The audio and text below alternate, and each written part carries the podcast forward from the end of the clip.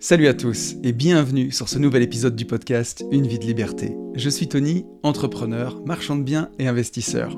Auparavant chef d'entreprise, prisonnier d'une belle rat race, ce métro boulot dodo infernal, j'ai fait un burn-out en 2012 qui a tout remis en question. Je voulais changer de vie pour tout simplement vivre, avoir du temps pour profiter de ma famille et de mes proches, voyager et faire au quotidien une activité riche de sens. Grâce à mes investissements, j'ai réussi à atteindre l'indépendance financière en 2018 et depuis 2019, je partage ma passion de la liberté tous les 15 jours sur ce podcast et dans mes contenus. On y parle beaucoup d'argent et d'investissement, mais aussi de développement personnel avec parfois une pointe de philo, de dépassement de soi et surtout de liberté. Parce que même si l'argent est indispensable pour être libre dans ses poches, je suis convaincu que la liberté ne vaut rien si l'on n'apprend pas à être libre dans sa tête. Et si d'aventure vous désirez aller plus loin avec moi, je vous propose des livres, des coachings ainsi que des programmes de formation en ligne pour vous permettre d'accélérer votre route vers la liberté. Tout ça est disponible sur notre site www.abinvest.net ou alors en description de cet épisode. Et c'est à nouveau avec un grand, grand, grand plaisir que je vous retrouve dans cet épisode. Et je vous propose de commencer comme je le fais tous les 15 jours en remerciant tous les gens qui m'ont mis un petit message suite au podcast de la dernière quinzaine.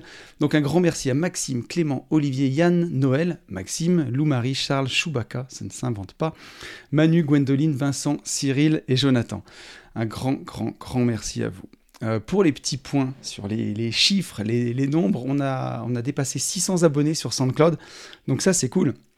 Et, euh, et d'ailleurs, ce sera les derniers moments de SoundCloud euh, l'hébergeur qui a vu euh, naître une vie de liberté, puisqu'on va migrer sur, euh, sur un autre hébergeur où on pourra faire plus de choses, et notamment bah, voir un peu plus les écoutes du podcast, avoir un peu plus de, de. Donc voilà, SoundCloud va bientôt tirer sa révérence. Et, et, sur Apple Podcast, on arrive à 383 notes. Donc je vous remercie infiniment. Suite à mon, à mon dernier appel, vous avez été super nombreux à répondre et on est à 11 notes de plus. Donc donc c'est top.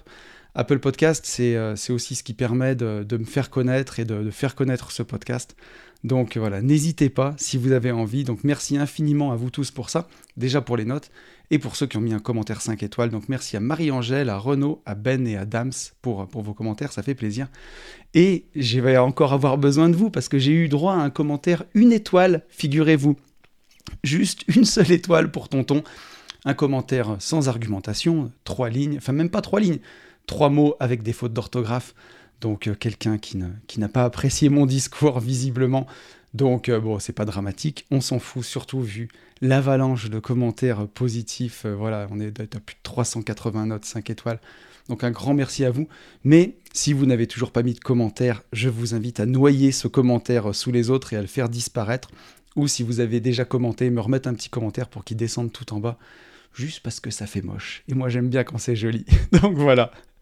Et donc je vous rappelle que si vous avez envie de me contacter, le plus simple, c'est encore de le faire par Instagram sur mon seul et unique compte, Une vie de liberté. Et n'hésitez pas à me rejoindre.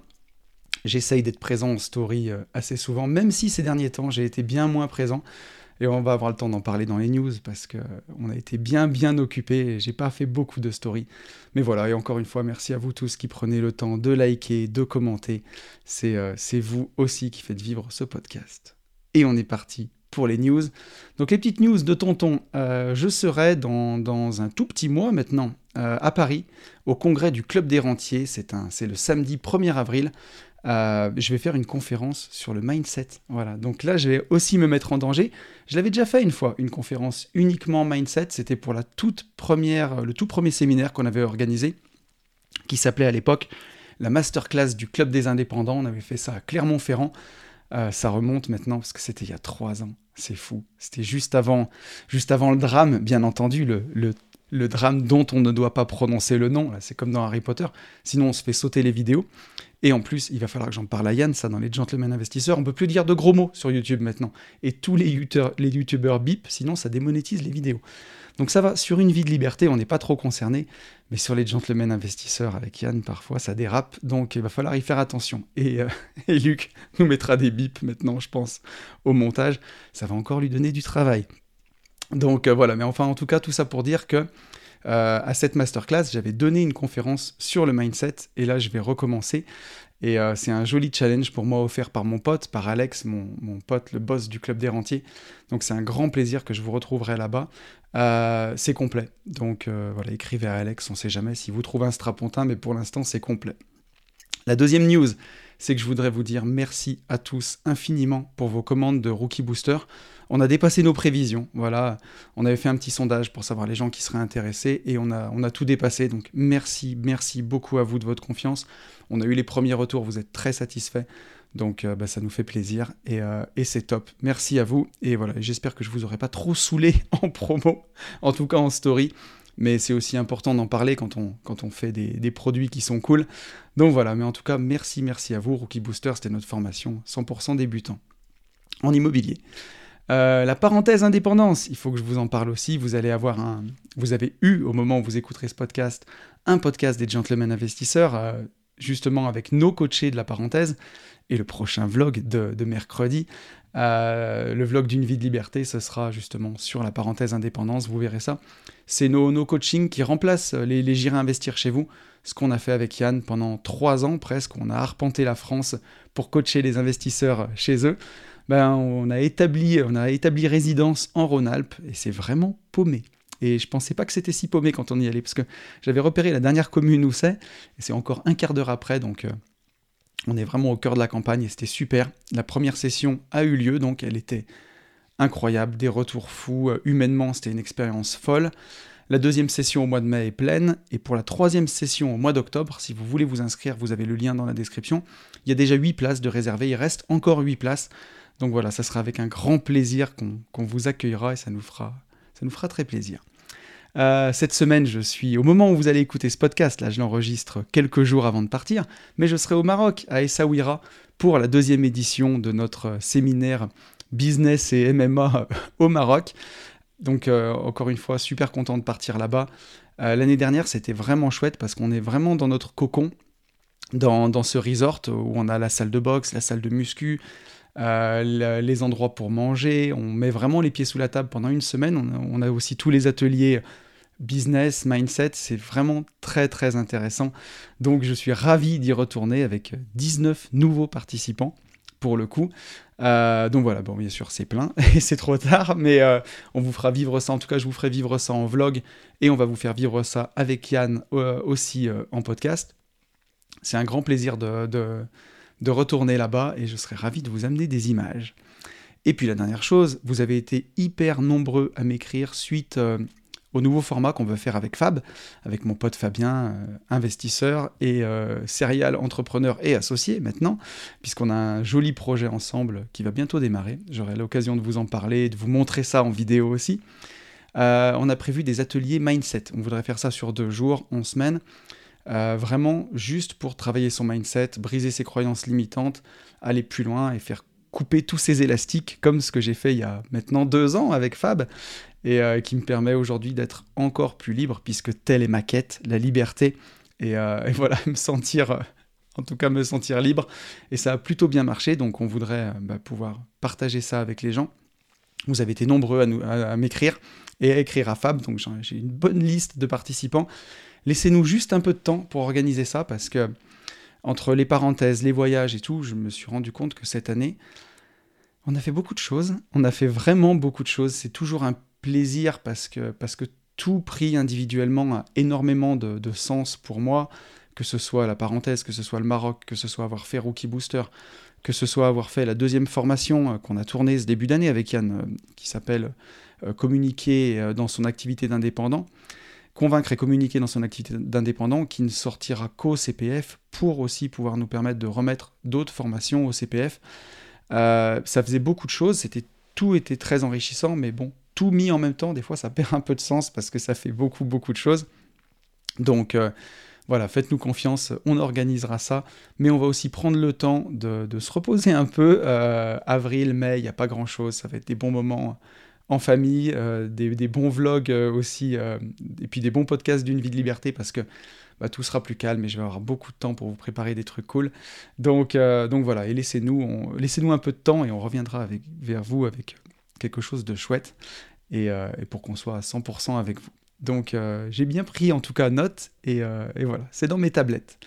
je vous propose qu'on revienne sur le podcast de la dernière quinzaine, Allo Tonton number 4, numéro 4, euh, un podcast qui vous a aussi bien plu, et moi aussi ça me plaît beaucoup de faire ces, euh, ces Allo Tonton quand j'ai encore quand j'ai un peu moins de, de temps, puis ça me demande un peu moins de temps de préparation, et puis ça permet aussi de communiquer avec la communauté, et c'est ce que j'aime par-dessus tout, et je vais vous lire le message de Maxime, et ça me donnera aussi l'occasion de vous, de vous parler justement de ça. Maxime qui me dit « Salut tonton !» Membre de la majorité silencieuse habituellement, j'ai vraiment ressenti le besoin de t'écrire. Ça va bientôt faire un an que je suis tombé sur tes podcasts, et après avoir écouté l'ensemble de la bibliothèque, j'attends désormais toutes les deux semaines ton podcast avec impatience. Je suis un gros consommateur de vidéos, podcasts, et ton podcast est vraiment magnifique. Ben, merci à toi. Euh, au début, le nombre de similitudes entre ton parcours et le mien m'ont accroché directement. Études d'ingénieur, une année en Écosse, détour par l'Australie, une carrière dans le BTP, hernie discale et j'en passe. Comme dirait Mister V, encore, ça fait beaucoup là, non? Parce que, franchement, ça fait beaucoup de similitudes. Euh, je n'ai que 30 ans, mais euh, si la suite de mon parcours pouvait ressembler au tien, ça serait une belle réussite, je t'en prie. Ça fait presque 4 ans que j'ai pris conscience de cette rat race et que j'essaye d'en sortir. J'ai mis en place des choses, mais le chemin est encore long. J'ai bien été aidé par des vidéos de notre ami Yann Darwin qui donne beaucoup de force à se bouger les fesses. Cependant, je me sentais attiré par la liberté plus simple, et j'ai trouvé chez toi la bienveillance et le côté rationnel de l'équilibre entre richesse et bonheur. Toutes les deux semaines, c'est une bouffée d'air frais. Donc voilà, merci tout simplement, j'avais envie de te donner de la force pour continuer à nous montrer que cette foutue liberté est atteignable, et bien sûr qu'elle l'est, puisque je la vis au quotidien, et c'est un grand, grand bonheur. Donc euh, c'est rigolo, quand j'ai préparé ce podcast, je suis allé voir les commentaires sur Apple Podcast pour remercier. Et j'ai démarré par la journée par un petit commentaire, de, par une petite note, une étoile. Euh, et après, euh, et donc après, j'ai pris les messages sur YouTube et ça m'a fait du bien après, après ce message-là. C'est toujours cool. Et, et, ce que je voulais vous dire avec le message de Maxime, donc déjà un grand merci à toi, Maxime, c'est que j'ai toujours voulu ce podcast, Une vie de liberté, comme le plus proche possible de la communauté pour échanger pour pas que ce soit juste une émission qu'on écoute et on passe à autre chose. Et aussi un peu comme mon journal de bord, c'est pour ça que bah, il y a le sujet de la semaine, c'est le cœur du podcast. Mais avant, je reviens sur les news, sur mon actualité. Je reviens aussi sur le podcast de la semaine dernière parce que je veux donner la parole aux auditeurs et je veux revenir dessus. Et on prend le temps et je parle aussi un peu doucement. Mais, euh, mais comme ça, au moins, bah, peut-être que ça ferme une vie de liberté à d'autres podcasts où, pour le coup, on va, on va à l'essentiel, des podcasts qui cartonnent, hein, comme la Martingale par exemple, euh, où justement il n'y a pas tout ça et on va à l'essentiel. Donc peut-être que ça ferme un peu le podcast. Et d'ailleurs, on nous a, ça va faire l'occasion d'en parler, mais on nous a approché récemment avec Yann euh, pour commencer à faire, à sponsoriser le podcast en fait, parce que bah, ça marche pas trop mal, et faire un message de pub d'une minute au début du podcast. Donc on a pris contact, on n'a pas refusé en bloc ni accepté tout de suite.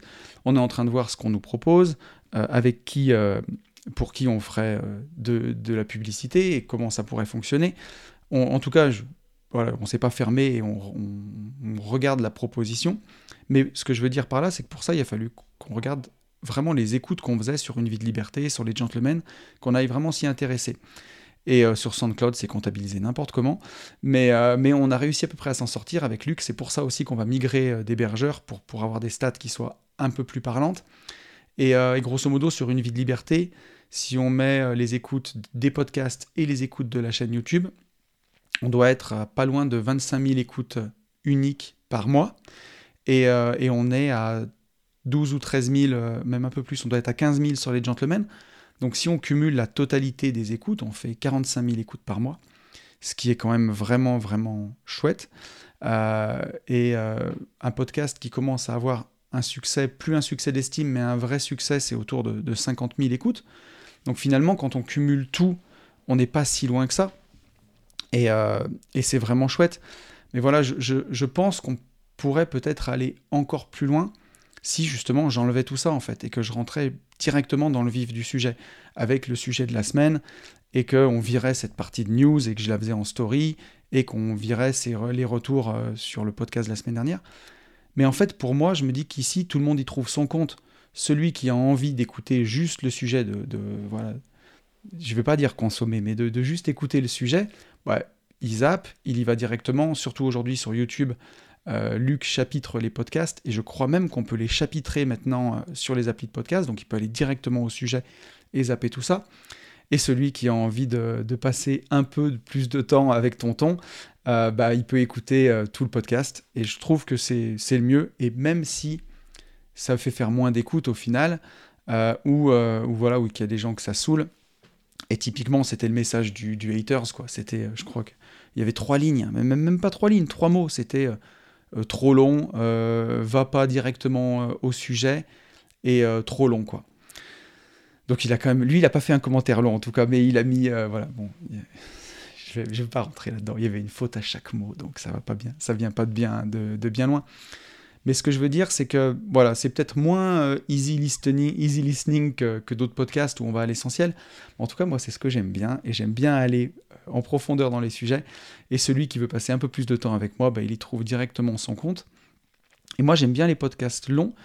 Et j'ai aussi, mais ça, ça, correspond à une autre époque où j'ai envie de reprendre un peu le temps de vivre. Et j'en ai discuté récemment avec pas mal d'auditeurs du podcast qui me disaient que certains appellent la première partie et écoutaient le sujet en x2. Donc à la fin, bon, bah, ça a dû durer, ce qui devait durer 40 minutes en dure 20. Mais moi, en tout cas, aujourd'hui, passé un temps, j'écoutais les podcasts en, en fois 1,5. Et je me suis rendu compte qu'à un moment, pour écouter tous mes podcasts du mois ou de la semaine, il me fallait 4 ou 5 heures que je condensais euh, en 3 heures en les écoutant en fois 1,5. Et des fois, j'étais passé complètement à côté du sujet, quoi, où j'avais même pas écouté, mais je me dis, voilà, le podcast est écouté, euh, voilà, c'est fait en fait, aujourd'hui, je préfère en écouter moins et reprendre du plaisir à l'écouter. Alors moi, je sais que je parle peut-être un peu plus lentement, mais il y a certains podcasts que j'écoute en fois 1.25, mais, euh, mais par contre, pas plus au-delà, quoi, plus en fois 1,5, fois 2. Je préfère euh, reprendre le temps de vivre un peu et reprendre le temps d'écouter, reprendre le temps de rentrer dans un sujet.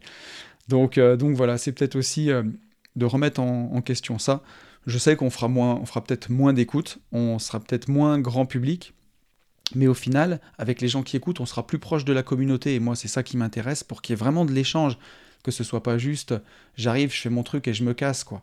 Qu'il y ait vraiment un échange. En tout cas, c'est important pour moi. Et puis voilà, si ça dure plus longtemps, bah, vous pouvez sauter la partie, aller directement à l'essentiel. Et si vous avez envie de passer plus de temps avec moi, vous pouvez tout écouter. Et au moins, peut-être que des fois, ça trie un peu les gens qui veulent aller plus loin. À, une ère où on est dans le TikTok absolu. Où euh, on veut euh, l'info en 30 secondes et c'est tout. Ben moi, quand on m'écoute mon podcast, on a l'info en 30 minutes. et je trouve que c'est bien aussi. Puis, euh, en tout cas, voilà. Mais pour revenir à ton message, Maxime, quand tu disais j'ai écouté beaucoup Yann Darwin, moi aussi Yann Darwin, c'est quelqu'un que j'apprécie, c'est quelqu'un de brillant, très intéressant et je l'écoute aussi beaucoup et régulièrement, surtout sur ses contenus sur la bourse parce qu'il a une grande connaissance. Mais voilà, faut pas que ça mette la pression non plus parce que tout le monde n'a pas les mêmes objectifs, et tu trouveras toujours plus riche que toi. À moins d'être Elon Musk ou, euh, ou d'être Bernard Arnault et de se tirer la bourre pour être l'homme le plus riche du monde, mais tu trouveras toujours plus riche que toi. C'est, c'est mathématique. Euh, et même si tu es dans ta campagne et que tu as réussi à accumuler 2 millions de patrimoine, tu vas peut-être être juste un gros poisson dans une petite mare, parce que dans la ville d'à côté, il y a des mecs qui ont 10 millions, et dans la ville d'à côté, il y a des mecs qui ont 100 millions. Et dans la ville d'à côté, il y a des mecs qui ont 500 millions. Et, euh, et tu vois, pour avoir rencontré, moi, dans ma carrière d'entrepreneur de, très haut public, des gens que j'estime très riches, tu vois, des patrimoines entre, pour avoir discuté à bâton rompu avec ces gens, entre 15 et 50 millions d'euros. Euh, j'ai trouvé donc des gens plus riches que moi, mais je suis pas sûr d'avoir trouvé des gens plus libres que moi parmi eux. Donc, euh, et surtout un notamment, qui avait un patrimoine de 15 millions d'euros, et qui était le contraire de libre, qui était quelqu'un qui était dans une prison totale et malheureux. C'est une histoire que j'ai pas mal, j'ai pas mal racontée. Après, quand on se voit en live dans la vie, je la raconte avec moult détails. Mais, euh, mais voilà, donc bah, l'idée, c'est peut-être pas juste de vouloir être euh, le plus riche, mais peut-être le plus heureux, tu vois. Et, euh, et en tout cas, ou d'essayer d'être le plus libre. Et ça, il n'y a pas forcément besoin de... Bien sûr qu'il faut de l'argent, hein, c'est ce que je dis au début du podcast. Mais au-delà d'un certain seuil, c'est juste plus de confort mais c'est pas forcément ni plus de liberté, ou en tout cas si on n'a pas travaillé la liberté en même temps, ça peut même être encore plus de prison. Surtout si on se construit une, prison, une rat race XXL, tu vois, level 4000, ça peut être vraiment très compliqué. Donc euh, encore une fois, ne vous comparez pas aux autres. Ne vous comparez pas.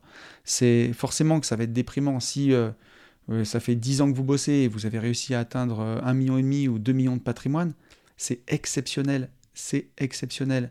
Et vous trouverez toujours des mecs qui, en un an, en ayant misé sur la crypto, en ayant été malins ou en, faisant du marchand de biens haut volume, vont faire deux fois ça en un an. Il y en aura toujours. Mais voilà, restez fidèle à vous-même, comparez-vous seulement à la personne que vous étiez euh, euh, avant, euh, et, c'est la meilleure façon de mesurer sa progression et d'être heureux. Mais se, comparer aux autres, c'est pas bon. Et Karl Lagerfeld disait Le talent naît là où cesse la comparaison. Je vous laisserai méditer cette petite phrase. donc on a un autre message de, de Re Maxime d'ailleurs, euh, mais c'est pas le même Maxime qui nous dit Merci Tony pour ta clairvoyance et pour rappeler le piège du cash squeeze. Beaucoup l'oublient. Alors oui, le malheur des uns fait le bonheur des autres. J'ai fait mon meilleur invest sur un ensemble de trois maisons où justement le vendeur avait cramé toute sa trésor dans des passifs et devait arbitrer en urgence un de ses biens. Les dépenses imprévues de casse, réparations, etc. font partie de l'investimo et ça peut aller très très vite si on n'a pas le cash en face. Alors effectivement, il est intéressant ton message je voulais revenir dessus, j'ai pas mal insisté la semaine dernière, mais euh, ça peut être dangereux l'investissement immobilier parce que en France et la façon dont on le fait, on construit notre patrimoine immobilier grâce à la dette. Euh, c'est comme ça qu'on le fait, on lève des fonds, parfois à 110%, hein, on peut le faire encore aujourd'hui. Euh, bah, ça nous permet de faire de la dette, qui nous permet d'emprunter, qui nous permet de, voilà, de créer du patrimoine.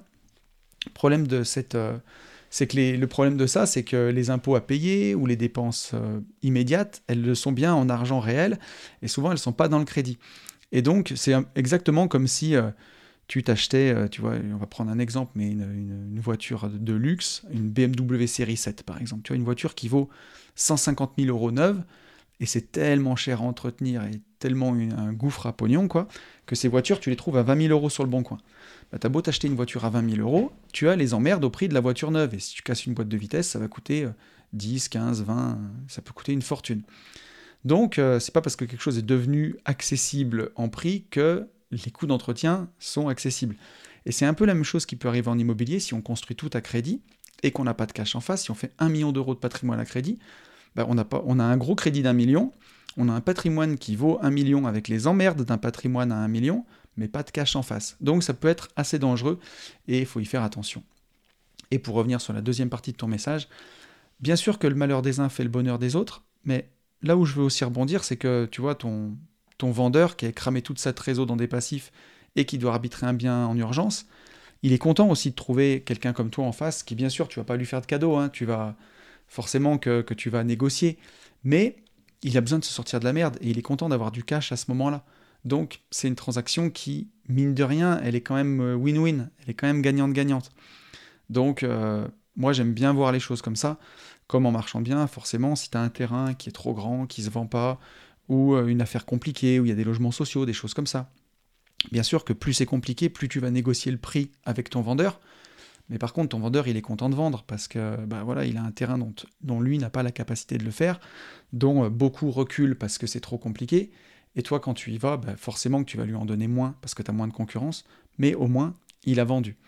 Donc, il euh, faut bien peser le pour et le contre, il faut bien mesurer tout ça. Et on a un dernier message de Lou-Marie, Lou-Marie qui nous dit Bonjour Tony, merci pour ton retour. Tu as bien mis le doigt sur mon problème. Elle a un problème de travaux, Lou-Marie. Elle nous dit Je signe demain un appartement que j'ai réussi à avoir à un bon prix, mais les travaux me font peur. Pas grand chose selon moi, du sol, papier peint à enlever, puis peinture, remplacement de baignoire par une douche n'étant pas du domaine, voilà. Merci pour les encouragements et à bientôt. Donc euh, effectivement, les travaux, c'est encore quelque chose qui vous bloque. J'en parlais la dernière fois dans Rookie Booster, on a fait tout un module là-dessus. Euh, mais pour résumer, il euh, ben, faut bien, bien, bien s'entourer. Voilà. Maître d'œuvre, si vous faites des gros projets, architecte, ou entreprise tout corps d'état, compétente, qui a pignon sur rue, qui existe depuis longtemps, qui est à jour de ses charges. Vraiment faire très attention mais on va vous préparer un sujet sur les travaux. Je pense pas qu'on le fera dans une vie de liberté parce que c'est peut-être pas le lieu ou, l'endroit où ce sera le mieux, mais on le fera dans les gentlemen et j'ai reçu trois propositions. Donc, euh, à mon avis, euh, on, le fera peut-être en un, deux ou trois matchs retour, euh, voilà, avec des, candidats différents. Je vais voir comment on s'organise. Faut pas que ce soit redondant non plus. Mais voilà, sur les GI, on va vous proposer un sujet, un sujet travaux. Et voilà, donc on en a fini avec le retour sur le podcast de la dernière quinzaine et je vous propose qu'on passe au sujet de la semaine. Et le sujet de la semaine, c'est un duo. J'ai invité Nicolas, Nicolas Ray dans Une vie de liberté. Et euh, je suis, j'étais ravi de l'avoir. Vous allez voir, c'est un podcast qui est, qui est vraiment, vraiment chouette. Euh, Nicolas, je le suivais sur, sur Facebook parce qu'il est pas mal suivi sur Facebook et il fait des posts trois ou quatre fois par semaine, des posts assez inspirants. Euh, moi, je l'ai découvert par ce biais-là. Ensuite, bon, j'ai découvert qu'il était, euh, j'ai découvert son métier. Donc, euh, il a une agence de, une agence de marketing digital en ligne pour les entrepreneurs, mais on travaille pas ensemble pour le coup. Moi, je l'ai surtout rencontré au départ pour ses posts vraiment très inspirants, très authentiques, avec des vraies valeurs humaines. Et bah, j'ai continué à lire ses posts. Il postait deux, trois, quatre fois par semaine. Et euh, je me suis intéressé à son histoire et j'ai vu qu'il avait une histoire vraiment incroyable avec une, euh, une résilience qui est, qui est folle. Euh, c'est quelqu'un qui a de l'éthique, donc ça, ça a matché et je me suis dit, mais il faut absolument que Nicolas vienne raconter son histoire dans, dans Une vie de liberté et c'est ce podcast que je vous offre. J'ai pas grand chose à vous dire de plus, je vais vous laisser en compagnie de, de Nico et je vous retrouve juste après. Et je vous retrouve en compagnie de Nico. Comment tu vas, Nico? Bah écoute, ça va et toi, Anthony? Bah, ça va super, ça va super. Merci d'avoir accepté cette invitation. C'est un immense plaisir d'être avec toi. Bon, bah écoute, très bien. Euh, je t'ai un petit peu présenté euh, en, off euh, juste avant, mais est-ce que tu peux le refaire pour, pour nos auditeurs? Yes, avec plaisir. moi, j'ai 35 ans, je m'appelle Nicolas Ray, j'habite à, côté de, à côté de Lyon. Je suis papa d'une. Bah, j'ai une petite famille de. On est cinq, j'ai trois enfants. Et euh, ça fait euh, maintenant une, ouais, bientôt une quinzaine d'années que je suis dans le marketing, dans la vente, euh, tout ce qui va être aussi état d'esprit entrepreneurial. Et j'accompagne, j'aide les coachs, formateurs, infopreneurs justement à propulser leur croissance en ligne et justement avoir aussi plus de temps pour eux, plus de liberté du coup. Ouais. Et, et, du coup, je les aide sur toute une partie à la fois prestation, mais aussi coaching, formation, etc. Justement pour bah, les aider à finalement à emprunter aussi le, le chemin que que moi j'arpente et, les aider aussi à être aussi plus épanouis et plus libres. Bien, donc c'est très intéressant. Moi, je t'ai rencontré, euh, je t'ai rencontré sur les réseaux. Alors, pour mmh. être honnête, je te connaissais pas. Je t'avais découvert sur Facebook et euh, été très suivi sur Facebook, où, euh, où tu postes quasiment quotidiennement, en fait, j'ai l'impression. Presque, ouais, pas tous les jours, tous les jours, parce que je suis pas forcément partisan de s'imposer un contenu tous les jours. Donc, je dirais plus, en fait, c'est. Puis, je je suis très à l'instinct en fait, tu vois, sur les contenus. Euh, donc ça va être euh, peut-être oui, euh, peut-être aller, on va dire minimum 3 4 fois par semaine en moyenne, tu vois. Ok. Et voilà. Et bah, moi ça m'a plu parce que donc j'ai trouvé que tu avais des valeurs qui étaient assez fortes et surtout dans ce domaine du marketing sur internet sulfureux où il y a, y, a, franchement à boire et à manger. Et quand j'ai vu, j'ai vu passer tes contenus, ça m'a touché. Et puis, tu as, une histoire qui est, qui est quand même aussi assez incroyable. Et voilà, j'aimerais bien que tu, tu es là pour ça, pour nous raconter ton parcours. Justement, on va, on va vraiment prendre le temps. Sur une vie de liberté, on prend le temps. Et j'ai des, des, gens qui l'écoutent, qui me disent Tonton, je t'écoute en x2 parce que tu parles trop lentement. mais, mais voilà, mais au moins, on prend le temps. Et, euh, et, ouais, ça m'a, ça m'a séduit, mais on aura le temps de revenir sur, sur quelques-uns de tes posts, justement, parce que tu as des valeurs qui sont fortes, justement, des valeurs aussi de liberté. Et, euh, et ouais, il y a des choses qui m'ont touché, on aura le temps d'en parler. Mais, euh, mais, si on peut revenir sur, sur ton enfance, ton adolescence, quel genre de, de personne tu étais et, tout ce qui t'a emmené à, à, avoir la carrière que tu as aujourd'hui? Mmh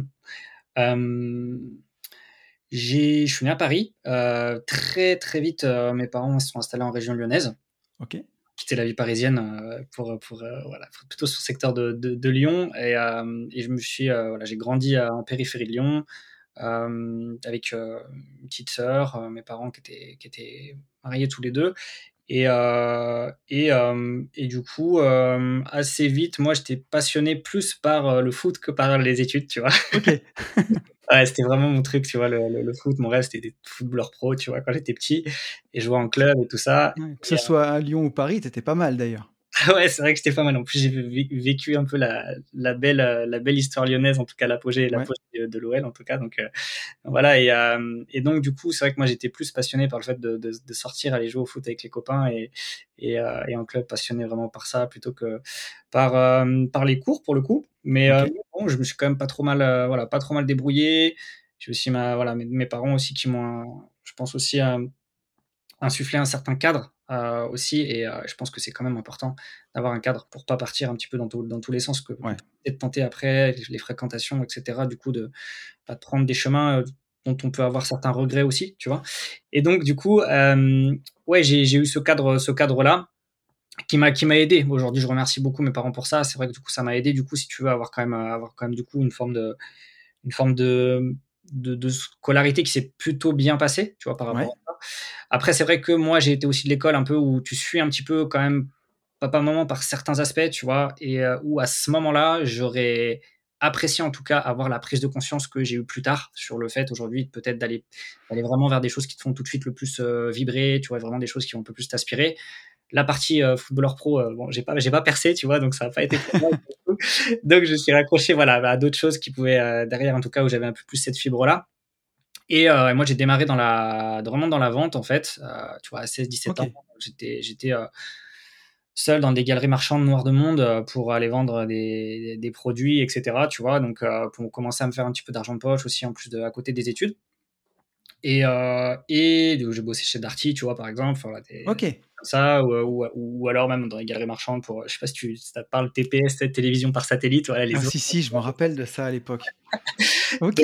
Voilà, ouais, du coup, c'était euh, c'était euh, c'était ça. Et euh, donc, c'est très formateur, tu vois, très formateur, que ça te pousse à aller au contact des gens, à créer du relationnel, à ne pas avoir peur, en fait, tout simplement, tu vois, à Mm, mm, dépasser aussi dès, dès, dès tes 16-17 ans, à dépasser des, des peurs de justement d'aller au contact, de d'échanger, de, de créer une relation, tu vois, avec les gens, etc. Et donc, du coup, bah, tout ça, ça m'a ça, ça aidé un peu dans mon parcours. Et c'est c'est rigolo parce que je pense qu'on suit tous nos parents aussi à une, à une certaine époque. Tu vois, moi, mon père était entrepreneur de travaux publics et tous mes étés, euh, de mes 13 ans et demi, hein, ce qui m'a pas laissé beaucoup de répit jusqu'à mes, mes 17, 18 ans, j'étais sur les chantiers, quoi, le- les vacances.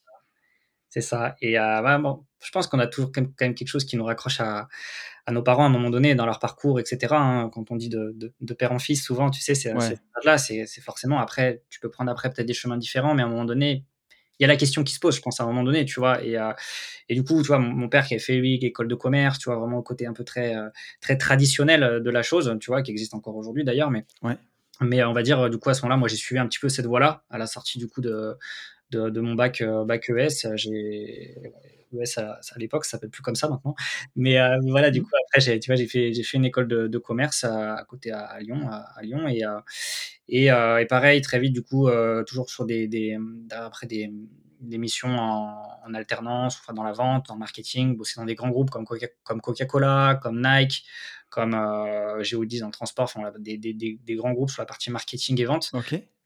Donc à ce moment-là, très formateur, tu vois, de bosser dans des grands groupes quand tu es salarié comme ça, très formateur sur le côté organisation, sur le côté euh, process, sur le côté euh, euh, quand même aussi forme de qualité aussi de service client, tu vois, après ça dépend des boîtes, etc. Mais du coup, ça, te- ça te met une sorte de, de cadre aussi, ça te fait aussi sortir de ta zone de confort parce que tu vas aussi, par exemple, sur des séminaires de groupe, etc. Tu Ouais. vois, des séminaires d'équipe, ce genre de choses. Voilà, moi, tu vois, en fait, ça m'a apporté certaines choses, mais, mais je- moi, j'ai- j'ai- je me suis jamais vraiment senti dans mon élément, tu vois, dans, dans, dans un cadre de grosses boîtes, etc. Tu vois, dans ma tête, ça a toujours été quelque chose, je me suis dit, ce sera très court, très temporaire, tu vois, parce que j'ai toujours eu en moi, tu vois, cette volonté intérieure d'entreprendre. Euh, j'ai toujours eu en moi cette volonté de pouvoir servir, contribuer aux autres et de, de pouvoir justement, euh, euh, c'est ça, voler un petit peu de mes propres ailes déjà Ouais. assez tôt en fait. Et, et donc du coup, à la sortie de l'école de commerce, tout de suite, je me suis lancé à mon compte, tu vois, en tant que entrepreneur, Ok. vois, tout de suite lancé. C'était en quelle année ça? 2000, euh, tu vois, 2010-2011, tu vois, donc ça, ça remonte. en, en ce qui concerne les réseaux et on va dire l'internet moderne, l'époque qu'on vit aujourd'hui, c'est la préhistoire là. hein Ouais, c'est clair, c'est clair. Non, mais à l'époque, tu vois, c'était, du coup, c'était pas sur ce credo-là parce que je me suis lancé, tu vois, j'étais agent co dans l'immobilier, justement. ok, d'accord. Ça c'est mon credo ça. Ouais, c'est ça, tu vois. Et, euh, et donc, du coup, sur un réseau d'agents co, qui est pareil, qui était formateur, qui était bien, je me suis mis tout de suite pied dedans. Et euh, j'aimais bien, tu vois, j'ai vraiment j'aimais bien parce que l'immobilier, ça m'a toujours aussi intéressé. Je trouve ça vraiment hyper passionnant. Et puis, du coup, le côté, encore une fois, le côté relationnel, tu, tu aides des gens à accomplir des projets de vie, etc. Tu vois. Et du coup, pour moi, ça, ça me parlait, ça me parlait aussi vachement. Et puis, cette notion aussi bah, de, de liberté aussi parce que euh, bah, quand tu, tu, vends un bien aussi, tu, tu, peux aussi faire, on va se le cacher, tu peux aussi faire des, des, belles transactions, des belles bien sûr. Et ça peut vite, tu vois, ça peut vite monter aussi. À cet âge-là, quand tu sors d'école, j'avais 23-24 ans, tu vois, euh, j'étais déjà avec la, la, femme avec laquelle je suis aujourd'hui, déjà des projets, etc. Donc, tu vois, ça t'ouvre des perspectives déjà un peu de liberté. Mmh, mmh, mmh. Et, euh, et en fait, bah, la, malheureusement, la claque, tu vois, la grosse claque au bout de quelques mois, euh, parce que du coup, on m'a découvert un, un, lymphome de stade 4, du coup, un, un cancer. Ok. Peu de mois après m'être lancé, en fait. Euh, tu étais tout jeune, tu avais 20, 24 ans J'avais 20, j'avais 23. Ouais, c'est ça, 23, ouais. 23 ans. Et euh, du coup, c'est, ça s'est révélé justement au foot. Tu vois, j'étais essoufflé sur les matchs. Et, euh, et aussi, une nuit où, tu vois, j'ai eu. En fait, j'avais une tumeur de 8 cm Mon par Dieu. tête, par euh, 9, tu vois, à côté du cœur. Donc, comme un gros triangle, imagine, euh, Ok. 2 cm, tu vois, qui comprimait du coup mes nerfs. Enfin bref, une, une nuit horrible où du coup j'ai fini à l'hôpital, toute une batterie d'examens. Et où ils ont découvert que du coup j'avais un, un lymphome de stade très très avancé. Ouais, stade 4, c'est très avancé. C'est très avancé. Sur le papier, hein, tu vois les stats hein, sur internet, c'est en gros, tu as 20-25% de chance de, de t'en tirer. Quoi. Mon Dieu. Donc euh, voilà, tu prends ça dans la tête à 23, tu vois, euh, et bah t'as pas le choix en fait. De toute façon, tu dois te battre, pas choix. Ouais. Tu dois avancer. Et donc du coup, je suis assez vite rentré dans un protocole de chimio. J'ai eu beaucoup de chance d'être très bien entouré, Ouais. Aussi bien sur le plan médical, parce qu'à Lyon, ils sont l'une des meilleures équipes en hématologie euh, en France, voire au monde, tu vois, à ce moment-là, et surtout un, un directeur de, comment dire, un directeur de, celui qui me soignait, le professeur en fait, qui était Ouais. juste exceptionnel, aussi bien sur le plan humain que sur le plan de- du protocole de traitement. Et dans mon histoire, j'ai eu de la chance de très bien réagir au traitement.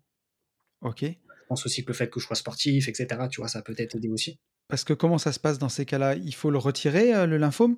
Bah, en fait, ça- si c'était ça, ce serait presque cool, tu vois. serait Ouais. En fait, c'est que du coup, non, parce qu'en fait, ça peut, ça peut quand même proliférer, tu vois, en gros. Donc, en fait, il faut attaquer ça par de la chimio, euh, de la chimio intensive. Et euh, donc, du coup, je suis rentré dans des protocoles de, de chimio euh, et qui seraient ponctués. Tu vois, j'étais en protocole pendant, je crois, 6 à 8 mois et ça s'est ponctué par une autogreffe de cellules souches. En gros, c'est comme si, tu vois, on te, on te mettait un nouveau sang, en fait. Tu vois, je, je Ok. schématise, mais en gros, tu vois, on te fait comme un. un- C'est comme si on re- renouvelait ton sang à partir de ta moelle, en fait. hein. D'accord. Donc, en chambre stérile pendant, je sais plus, c'était 2 à 3 semaines, coupé du monde, tu vois, etc. Donc. euh, et, euh, et du coup, comme je te disais, très vite, j'ai bien réagi au protocole de, chimio. Ça m'a, voilà, j'ai bien réagi par rapport à tout ça. Et j'ai été, comme je te disais, aussi très très bien entouré par mes proches parce que ça Ouais. énormément, tu vois, dans ces moments-là. J'imagine. Et, euh, et donc du coup, du coup, ça, ça a plutôt bien tourné pour moi malgré les stats euh, de départ, tu vois. Et, euh, et donc derrière, euh, bah derrière, ça a été compliqué, tu vois. Paradoxalement, c'est pas forcément quand tu es dans le combat que c'est le plus difficile, mais souvent l'après dans un contexte. Ok. Ouais. Parce que quand tu es dans le combat, tu vois, quelque part, tu es dans ton, toi, t'es dans ton, t'es dans ton match en fait. Tu vois, t'as pas Ouais. de sortir du match. Tu dois prendre une image justement avec euh, un combat de go- un combat de boxe, un match de foot ou autre, tu vois, t'es, t'es, t'es dedans en fait. T'as pas, t'as pas le choix. Ouais, t'as la tête dans le guidon et euh, Non, exactement. Et puis tu es aussi, tu sais, un petit peu dans un cocon, tu vois, tu as, vraiment aussi tes, tes proches qui sont là que pour toi, etc. Tu es, un peu là-dedans. Et puis après, quand tu dois retrouver une vie sociale, tu vois, quand tu dois te, te, te rouvrir au monde, quand tu dois du coup te retrouver une forme de confiance aussi, tu vois, parce que tu as perdu Ouais. ça aussi pendant cette période-là, euh, c'est très difficile. Tu vois, l'après, pour moi, a été psychologiquement, tu vois, peut-être le plus difficile. J'avais Ok. besoin de retrouver une forme du coup de peut-être de stabilité, de cadre. Et justement, je suis revenu à ce moment-là au salariat, tu vois, parce que je me Ouais. pas, tu vois, les armes de repartir sur l'entrepreneuriat tout de suite après, après Ouais, je peux comprendre, c'est certain. voilà, et puis après, j'ai fait ma spécialisation en marketing digital, justement, euh, vraiment sur cette partie-là, parce que comme j'avais un cursus en marketing en vente, euh, on arrivait 2014-2015, c'était le début vraiment, on va dire, du, du digital, du marketing Ouais. digital. J'ai commencé en SEO, moi, vraiment la partie référencement naturel au départ, tu vois. Ouais. Et euh, du coup, j'ai fait une alternance dans une boîte là-dedans, en agence. Très vite, j'ai monté un petit peu les, les échelons euh, et, euh, et puis élargi aussi mes compétences sur euh, toute la partie levier d'acquisition, sur toute la partie marketing, marketing digital, justement. Et jusqu'à bosser après chez l'annonceur dans l'immobilier aussi, d'ailleurs, chez Valority, qui Ok. est, ouais, qui est du coup une boîte qui fait de la promotion immobilière, une boîte à Lyon, Ouais. qui est ouais, une belle boîte qui est très bien installée et euh, groupe Valeur et Capital. Et donc, du coup, ils font euh, gestion de patrimoine, immobilier, ils font pas mal de choses. Et où je travaillais, j'étais responsable acquisition, marketing chez eux, avec une petite équipe. Et, voilà. et du coup, bah, pareil, très intéressant, formateur. Mais tu vois, j'avais, tu vois, quand on parle de liberté, tu vois, j'ai, bon, après, c'est l'image aussi de l'immobilier, conseiller, conseiller gestion patrimoine, etc. Tu vois, mais j'allais au boulot, juste c'est un symbole, mais c'est un des symboles, tu vois. Mais pour moi, j'avais du mal avec ça, tu vois. J'allais en costard cravate au boulot, alors que j'étais au service marketing, tu vois, et on t'imposait ça quelque part. Et moi, je me sentais pas, tu vois, j'étais tout serré dans mon. Dans J'imagine. Ouais, je c'était pas, j'étais pas bien, tu vois. Et puis, ouais, je sais pas, c'était l'ambiance, c'était un peu tout ça. En bref, tu vois, c'était, ça a été très bien par certains côtés. Encore une fois, faut, tu vois, dans une expérience, tu as toujours des côtés positifs, des côtés un peu moins, un peu moins positifs.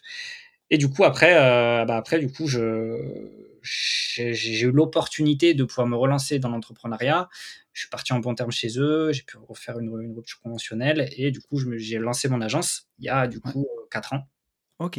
Et où assez vite, je me suis spécialisé vraiment sur les profils des coachs, des formateurs, des infopreneurs, des mentors pour justement les aider sur euh, toute la partie système marketing, système de vente en ligne, et vraiment leur apporter une solution complète euh, de A à Z sur toute cette partie, à l'approche du coaching, de l'accompagnement, euh, de la prestation de service, et voilà où on en est petit à petit pour en, en, arriver là où on est, là où on en est aujourd'hui. Et voilà un petit peu sur cette histoire-là. Et puis après, bon, il y a eu un petit peu les grosses galères avec mon petit, mon fils, ma maman qui est décédée aussi entre temps, donc pas mal, pas mal d'épreuves aussi de lui, mais voilà. Ouais, ouais, c'est, bah, moi je t'avais aussi découvert par, aussi par ce biais-là. voilà, où tu parlais de un petit peu des dernières galères que tu avais eues, avec ton enfant et tu as eu un sacré paquet d'épreuves, mais c'est c'est une belle histoire de résilience en tout cas, que tu nous racontes et et c'est c'est vraiment c'est vraiment fou et aussi que quand on a la liberté dans les veines, c'est compliqué à expliquer. Mais on peut un temps faire autre chose, mais après forcément. Euh. Exactement, je te rejoins complètement. Et tu vois, c'est pareil, du coup, euh, toi, ton, invitation, toi aussi, tes valeurs que tu transmets, tu vois, cette notion de liberté, etc., pour moi, ça matchait complètement. Et tu vois, pour moi, la, liberté, c'est beaucoup de choses, en fait. Tu vois, c'est. C'est euh, une notion. Moi, je suis très attaché à cette notion d'équilibre aussi familial. Tu vois, c'est-à-dire que tu vois, bien gagner sa vie, ok, c'est important, mais si c'est au détriment, tu vois, d'une notion d'équilibre, de pouvoir de ne pas voir tes enfants, de ne pas voir ta famille, de euh, finalement de, de, te tuer au travail, tu vois, de euh, et, euh, et, du coup d'être tu vois uniquement dans, dans, dans cette logique ouais, jusqu'au boutiste du, du, du, travail, tu vois, c'est c'est c'est tu passes moi c'est pas tu vois, je, je, suis pas aligné ça donc ouais. Tu te retrouves à passer à côté de l'essentiel quoi. Exactement, ouais, exactement. Et c'est là où la liberté pour moi c'est beaucoup parce que quand au travers de ce que tu mets en place dans ton business, dans ton activité, ça te permet, tu vois, derrière justement d'accéder à ça, tu vois. Euh, une fois que tu l'as touché, en fait, c'est très difficile de revenir en arrière, tu vois. Aujourd'hui, même si tu as dans certaines boîtes aujourd'hui, tu as, de plus en plus de liberté depuis Covid, etc., tu vois, depuis tout ça, et, des boîtes vraiment qui te, qui te donnent, euh, qui te donnent plus de, justement de, de, souplesse, de confort, de liberté, de télétravail, de choses comme ça. Mmh, aujourd'hui, mmh, mmh. sais que la liberté que j'ai pu acquérir aujourd'hui et celle vers laquelle je continue de tendre, tu vois, je n'aurais, je n'atteindrai jamais, tu vois, ce, ce niveau-là en fait, tu vois, parce que parce que euh, parce qu'aujourd'hui, sachant que pour moi c'est, je ne peux pas déroger à ça, tu vois, encore plus avec mon contexte familial, mon fils, etc., qui qui fait que je dois me pouvoir me rendre aussi disponible, hein, tu vois, euh, de de mmh, par mmh, mmh, traverse du coup. Bah aujourd'hui, il n'y a pas, tu vois, il y a pas mieux que ce mais, je suis d'accord avec toi. Moi, j'ai quasiment toujours été entrepreneur. J'ai été salarié 7 mois dans ma vie. Mais bon, j'étais entrepreneur à l'ancienne, tu vois? Avant, j'avais une entreprise de travaux publics, on avait 35 salariés. Je passais ma vie au travail, j'avais compté, mais j'étais 70 heures en dehors de la maison, par semaine. tu vois? C'est pas 70 heures de travail effectif, mais enfin, une fois que tu as mis les trajets, c'est 70 heures en dehors, tu vois? Et, aujourd'hui que, que je suis entrepreneur marchand de biens, c'est la plus grosse partie de mes revenus, elle vient, là, elle vient de là aujourd'hui. C'est du travail au départ, mais maintenant que j'ai développé mon réseau d'agents immobiliers, notaires, géomètres, les affaires, elles viennent un peu plus facilement. Et c'est vrai que pour l'instant, en termes de rapport temps engagé et revenus dégagés, j'ai pas trouvé mieux. Et, et moi, j'ai toujours coutume de dire aujourd'hui que, tu vois, je paye en temps et, et pas en argent.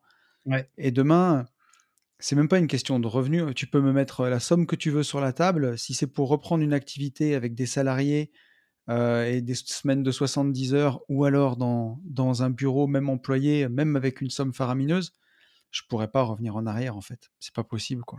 C'est ça, une fois que tu as goûté, euh, je dis même dans le meilleur des cas de travail en tant que salarié, il y a des choses que tu as, je pense qu'il y a des choses que tu n'as pas, tu vois. Il y a des choses que tu n'as pas. Et, et, euh, et, ce qui est très intéressant dans ce que tu viens de dire, pour rebondir, tu vois, c'est quand tu as dit, au départ, ça, tu vois, j'ai investi quand même du temps, etc. Tu vois, on, ça fait lien peut-être avec euh, des sujets dont on va parler, mais, mais que euh,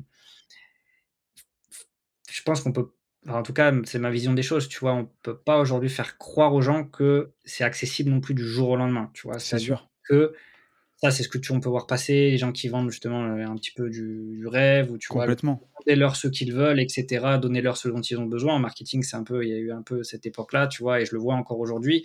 Moi, je suis pas du tout aligné avec ça parce que dans les faits, pour être entrepreneur depuis 4 ans et tout ce que dont on a parlé, euh, et tout ce que je vois aussi au travers des gens que j'accompagne et de l'expérience que j'ai pu acquérir, tu vois, pour moi, tout ça, c'est du bullshit, quoi. C'est-à-dire qu'aujourd'hui, oui, la liberté, elle est accessible, elle est à portée, oui, c'est possible, mais ça demande de passer par, euh, par un moment donné un peu plus de sacrifice, un peu plus de temps que tu vas consacrer, par de la discipline, par euh, voilà, bien sûr, choses que tu dois mettre en place pour derrière tendre vers cette liberté et accéder à ça. Et après, elle, arrive de manière progressive jusqu'à arriver, oui, peut-être à, à, une plénitude de liberté, tu vois, mais euh, voilà. Mais je suis tout à fait d'accord avec toi et c'est aussi pour ça que quand, quand j'ai vu tes posts sur les réseaux, je me suis dit, il est quand même pas comme les autres, celui-ci, enfin, parce que tu vois, avec Yann, on a notre second podcast qui s'appelle Les Gentlemen Investisseurs et on, a toujours voulu raconter la vérité aux gens. Et c'est vrai que nous, on vit de l'immobilier. Mais si tu veux vraiment vivre de l'immobilier, en tout cas au, départ, avant d'être marchand de biens, moi, quand j'ai lâché mon ancien boulot, je vivais avec mes loyers, quoi. Et ça veut dire d'avoir au moins une vingtaine d'appartes. Moi, j'en avais 26. Euh, ça veut dire des locataires qui t'appellent à n'importe quelle heure. Ça veut dire parfois des problèmes de la gestion. Et, euh, et ceux qui te vendent l'indépendance financière rentier en six mois grâce à mon immeuble. Moi, je peux pas être aligné avec ça. Tu vois, moi, j'ai mis 12 ans à y arriver. 12 ans. Donc, souvent, je dis aux gens qui m'approchent, et c'est peut-être aussi pour ça que c'est moins marketing, mais je mmh. leur dis toujours, moi, je, connais une voie. Alors aujourd'hui, bien sûr que j'irai beaucoup plus vite parce que je peux accompagner des gens et pas faire les mêmes erreurs. Mais pour construire quelque chose de vraiment solide et durable, en dessous de 5 ans, moi, je sais pas faire. Mmh, mmh, c'est pas possible. Tu vois, ce que, ce que, ce que tu dis là, waouh, ça fait un, pour moi un bien fou sur le, le, marché et sur ce qui se passe aujourd'hui parce que es, tu vois, c'est comme ça pour moi que tu crées vraiment du lien et de la confiance avec ton audience et les gens qui te suivent. Pourquoi? Parce que quand tu vends une, une surpromesse rapide avec un délai très court et une promesse qui est vraiment en décalage avec au final sur 100 personnes qui rejoignent ton accompagnement, ton programme, peut-être qu'il y en a 2, 3, 4 qui vont le faire, tu vois. Mais si c'est pour que tu en aies 80, 96, 97, tu vois, qui, euh, qui au final n'arrivent pas à tenir cette promesse-là. Mmh, mmh, mmh. Du coup, ta promesse, elle fasse que, fasse que office à des, des très strictes exceptions, tu vois. Le truc, c'est que derrière, euh, sur le, moyen long terme, qu'est-ce qui va se passer? C'est que ces gens qui ont rejoint ces accompagnements, qui suivent ça, bah, ça va créer l'insatisfaction, la déception, la perte de confiance. Donc, c'est des gens qui vont pas pouvoir capitaliser sur le moyen long terme, tu vois, sur justement mmh, mmh. Euh, bah, des gens qui auraient pu avoir plus confiance en eux dès le départ, tu vois, et, entretenir cette relation dans le temps. Et puis, on, pour moi, ça rejoint cette notion, ces notions, tu vois, de, d'intégrité, de transparence et d'honnêteté, tu vois, finalement, ces, ces valeurs-là. Et, et, euh, et, du coup, peut-être que oui, peut-être que ça, comme ça, si tu veux, ça, ça, ça, ça va moins. Euh, moins faire rêver, tu vois, tout de suite les gens, peut-être, mais par contre, tu es plus dans la réalité des faits, finalement, tu vois. Et donc, mmh, mmh, mmh. les gens qui te rejoignent en termes de taux de réussite, de succès derrière, et bah, du coup, c'est euh, autre chose, tu vois. Et derrière, toi, ça te permet bah, de, de justement de aussi d'entretenir une image qui va être positive, qui va être saine, tu vois, une image de quelqu'un de justement de, de, sérieux, qui vont pas du rêve, et derrière de pouvoir capitaliser sur ça, justement, plus à moyen long terme finalement, tu vois, plutôt que raisonner vraiment ultra court terme. C'est sûr. Nous, on a toujours eu, on a toujours eu cette, cette démarche, et tu vois, moi, le premier, de me dire que je me vois bien encore podcasteur euh, dans 10 ans, tu vois, euh, à 52 ans, euh, derrière mon micro, j'aurai toujours, je pense, des choses à raconter, et je vois ça comme quelque chose de, je me vois, je pense que je suis capable de faire ça toute ma vie, tu vois. Et, et on voit beaucoup de gens qui ont fait des hold-up, qui viennent, tu les vois partout pendant quelques mois, puis tu, tu les vois plus, ils disparaissent. Et d'ailleurs, il y avait un de tes posts, je voulais revenir là-dessus. On dira pas le nom, mais euh, tout le monde le reconnaîtra. Un célèbre entrepreneur qui était dans le domaine des startups et qui, euh, qui a fait un peu le tour d'Internet en, mode Serge Le Mito euh, il y a quelques temps. Et, et justement, bah, on, l'entendait beaucoup ces, ces, derniers temps. Et avant que tout ça explose, j'ai eu j'ai vu beaucoup passer de, TikTok et tout qui disaient qu'on parle de toi en bien ou en mal. L'important, c'est qu'on parle de toi. Et moi, j'étais super gêné par rapport à ça parce que j'ai déjà écouté, avant de voir tous les mêmes et tout, j'ai déjà écouté la, la, source, la première d'où ça venait. Et moi, j'étais super gêné d'écouter ça parce que, bon, aujourd'hui, c'est quelqu'un qui est un peu dans la sauce, on va dire, on va pas en rajouter, mais c'est pas tiré au clair, mais il y a quand même des choses qui sont, qui sont pas nettes. Et, euh, et justement, tu avais fait un post là-dessus mmh. où euh, c'est un, un, peu ce que tu expliquais. Alors, si tu veux le redire ta façon de, de voir les choses, mais j'avais beaucoup aimé. Ouais. Non, mais c'est effectivement, euh, bah, tu vois, pareil, quand on parle de, de, connexion ensemble sur les valeurs, la vision des choses, etc., c'est vrai que. en fait, il y, a son cas à lui, et pour moi, au-delà de ça, c'est euh, l'extrapolation que tu peux en faire, en fait. C'est-à-dire que mmh, mmh, mmh. son cas personnel à lui, du coup, euh, je pense qu'il a, il a, il a pu vraiment avoir des, peut-être des effets bénéfiques à un moment donné sur une. C'est sûr, moi, c'est quelqu'un qui m'a il a aidé, il a transformé peut-être même l'entrepreneuriat en ligne français, tu vois, à un moment donné. Ça m'a inspiré de fou, tu vois. Exactement, tu vois. Il faut vraiment ça, faire la part des choses, tu vois. Mmh, mmh, mmh. Et ça, ça a peut-être été, été, bénéfique. Mais après, à côté de ça, bon, même en mettant de côté ces histoires, etc., tout ce qui peut avoir les litiges en cours, etc., parce que l'idée, c'est pas forcément de se prononcer là-dessus, parce qu'on Non, on n'en sait rien. Non, exactement. Même si, bon, il peut y avoir des, spéculations. L'idée, c'est pas de, de, de, rebondir ou de ressasser là-dessus, mais par contre, factuellement, de constater que dans son approche du, du, storytelling, de la manière de, euh, de, de dire des choses qu'il a soi-disant vécues, de présenter les choses, donc vraiment comme telles, comme disant moi je les ai vraiment vécues comme ça. Bah non, dans les faits, en fait, on est clairement, on va employer les termes, on est, c'est, un mytho, quoi, du coup. Donc, euh, donc, du coup, et ça, moi, ce qui me dérange, en fait, c'est plus dans euh, aujourd'hui l'audience et l'impact qu'il a, d'accord, auprès de, des gens qui le suivent et qui le suivent, du coup, de plus en plus. C'est que euh, cette manière de faire là, elle fasse résonance à certaines personnes et que derrière, tous les créateurs de contenu les personnes qui créent du contenu, ils soient tentés justement de se dire, bon, en fait, euh, on s'en fiche, quoi, je peux raconter ce que je veux, peux mitonner ce que je veux, mais en fait, finalement, ça peut passer, quoi, ça peut passer du coup. en fait, si tu personne qui, bah, du coup, qui vient un petit peu décrier ça, cette approche-là, parce que justement, pour moi, ça manque clairement d'intégrité, d'honnêteté, tu vois, cette mmh, mmh, mmh. approche-là eh ben, on va se retrouver avec euh, une pléiade de créateurs de contenu dont on ne saura plus prêcher le vrai du faux, tu vois. Et, où du coup, derrière, bah, ça vient justement altérer la confiance, tu vois. Ça peut aussi faire du tort à d'autres créateurs qui, eux, bah, justement, s'attachent à ces valeurs-là, tu vois, et pour qui c'est hyper important, justement, bah, de raconter euh, réellement ce qui s'est passé dans leur histoire, tu vois, et de pas mmh, mmh, mmh. chercher à, à justement à aller, euh, à aller surjouer ou enjoliver des choses, tu vois, qui, qui, qui seraient pas réelles, tu vois. Donc, c'est plus ce côté-là sur les conséquences, tu vois, de ce qui peut se passer si tu vas plus loin, parce que parce que mmh. c'est réel, tu vois, ça peut vraiment se passer, tu vois. Bien sûr. Et, et, et, où du coup derrière, euh, derrière moi, ouais, ça, ça me, c'est vraiment ça, tu vois, qui me, qui me dérange. Surtout qu'il n'a pas besoin de ça, tu vois, je souvenir ça. bien sûr. Tu vois, en fait, c'est quelqu'un, si tu veux, qui aujourd'hui s'y capitalisé sur, euh, sur ce qu'il a, ce qu'il a fait de bien, tu vois, auprès de boîtes, etc. Euh, en racontant ça, il, il, pourrait, il pourrait continuer à exploser, se développer. Et je pense qu'il a aucun problème pour développer son bis, tu vois. Donc, ouais, je, Mais si tu veux, ça, ça va. Euh, je vais te rejoindre et alors, je vais me mouiller tout seul, mais ça va aller un peu plus. C'est moi, c'était quelqu'un que que j'admirais et qui m'a beaucoup inspiré. D'ailleurs, si tu écoutes les contenus d'une vie de liberté depuis 2019, il a été cité de nombreuses fois. Mais c'est aussi aller, tout ce que tu dis, à l'image des NFT, tu vois, parce qu'il s'est mis dans un bis de NFT. Et ça, ça a été une grosse hype où je euh, je dis pas qu'il n'y a peut-être pas des projets d'art sérieux, mais ça a été aussi surtout un gros hold-up pour beaucoup de gens pour faire du fric avec rien du tout. Et moi, tout ça, ça m'a aussi dérangé de me dire, mais comment on peut passer de quand même d'un storytelling qui était inspirant avec un vrai travail derrière, des, des startups qui bougent, à des NFT vendus euh, sur Internet. Et je me dis, c'est ouais, un peu l'air du rien. Et comme tu le disais, au final, en capitalisant sur, euh, sur soi, et tu vois, moi, c'est ce que j'ai fait, de raconter euh, les choses de façon authentique, de ce que j'ai vécu, mon parcours qui n'est pas exceptionnel. Je n'ai pas monté 50 boîtes, mmh. je n'ai pas généré 100 millions de patrimoine. Mais par contre, en étant authentique, en racontant la vérité, les gens s'y retrouvent. Et au final, la limite, elle est mince parce qu'on est, on est notre seul garde-fou, tu vois. Euh, je veux dire, si j'explique aux gens que je vis dans une villa de 500 mètres carrés, ils voient que mon bureau. Donc, euh, quelque part, ils, peuvent te croire si tu ne montres pas tout. Mais il y a un moment, c'est une question d'honnêteté, de, ça.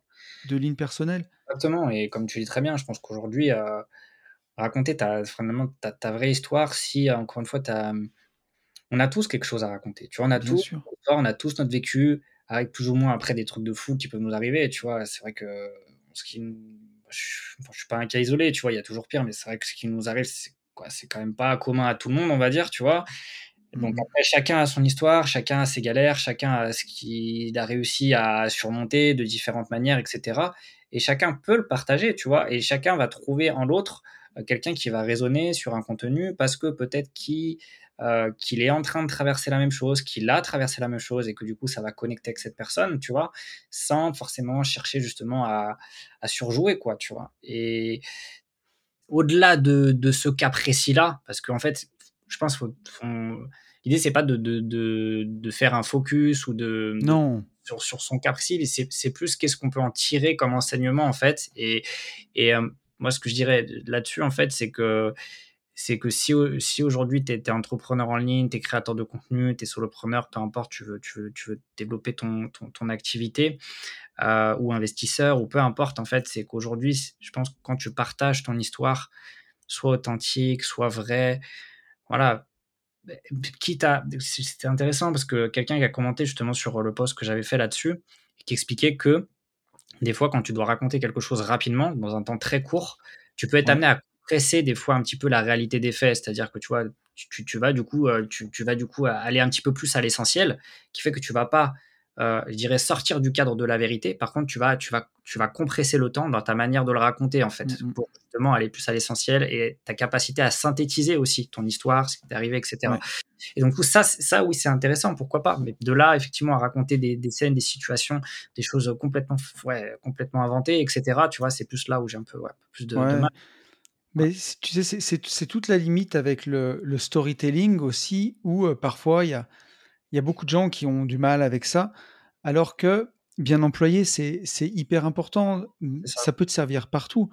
Moi, tu vois, dans l'immobilier, quand, tu vas, quand tu vas négocier un crédit à la banque, euh, c'est bien de savoir travailler ton storytelling, ça va te permettre de te vendre à ton banquier et puis de lui expliquer en trois minutes et peut-être quelques punchlines, quelques phrases marquantes, quels investissements tu as fait, quel est ton parcours, quelle erreur tu as eue, est-ce que tu en as appris, et, mais toujours en, disant la vérité. Alors que quand tu l'as pas travaillé, tu peux aussi voir peut-être parfois que le côté négatif de ton histoire et pas savoir la raconter.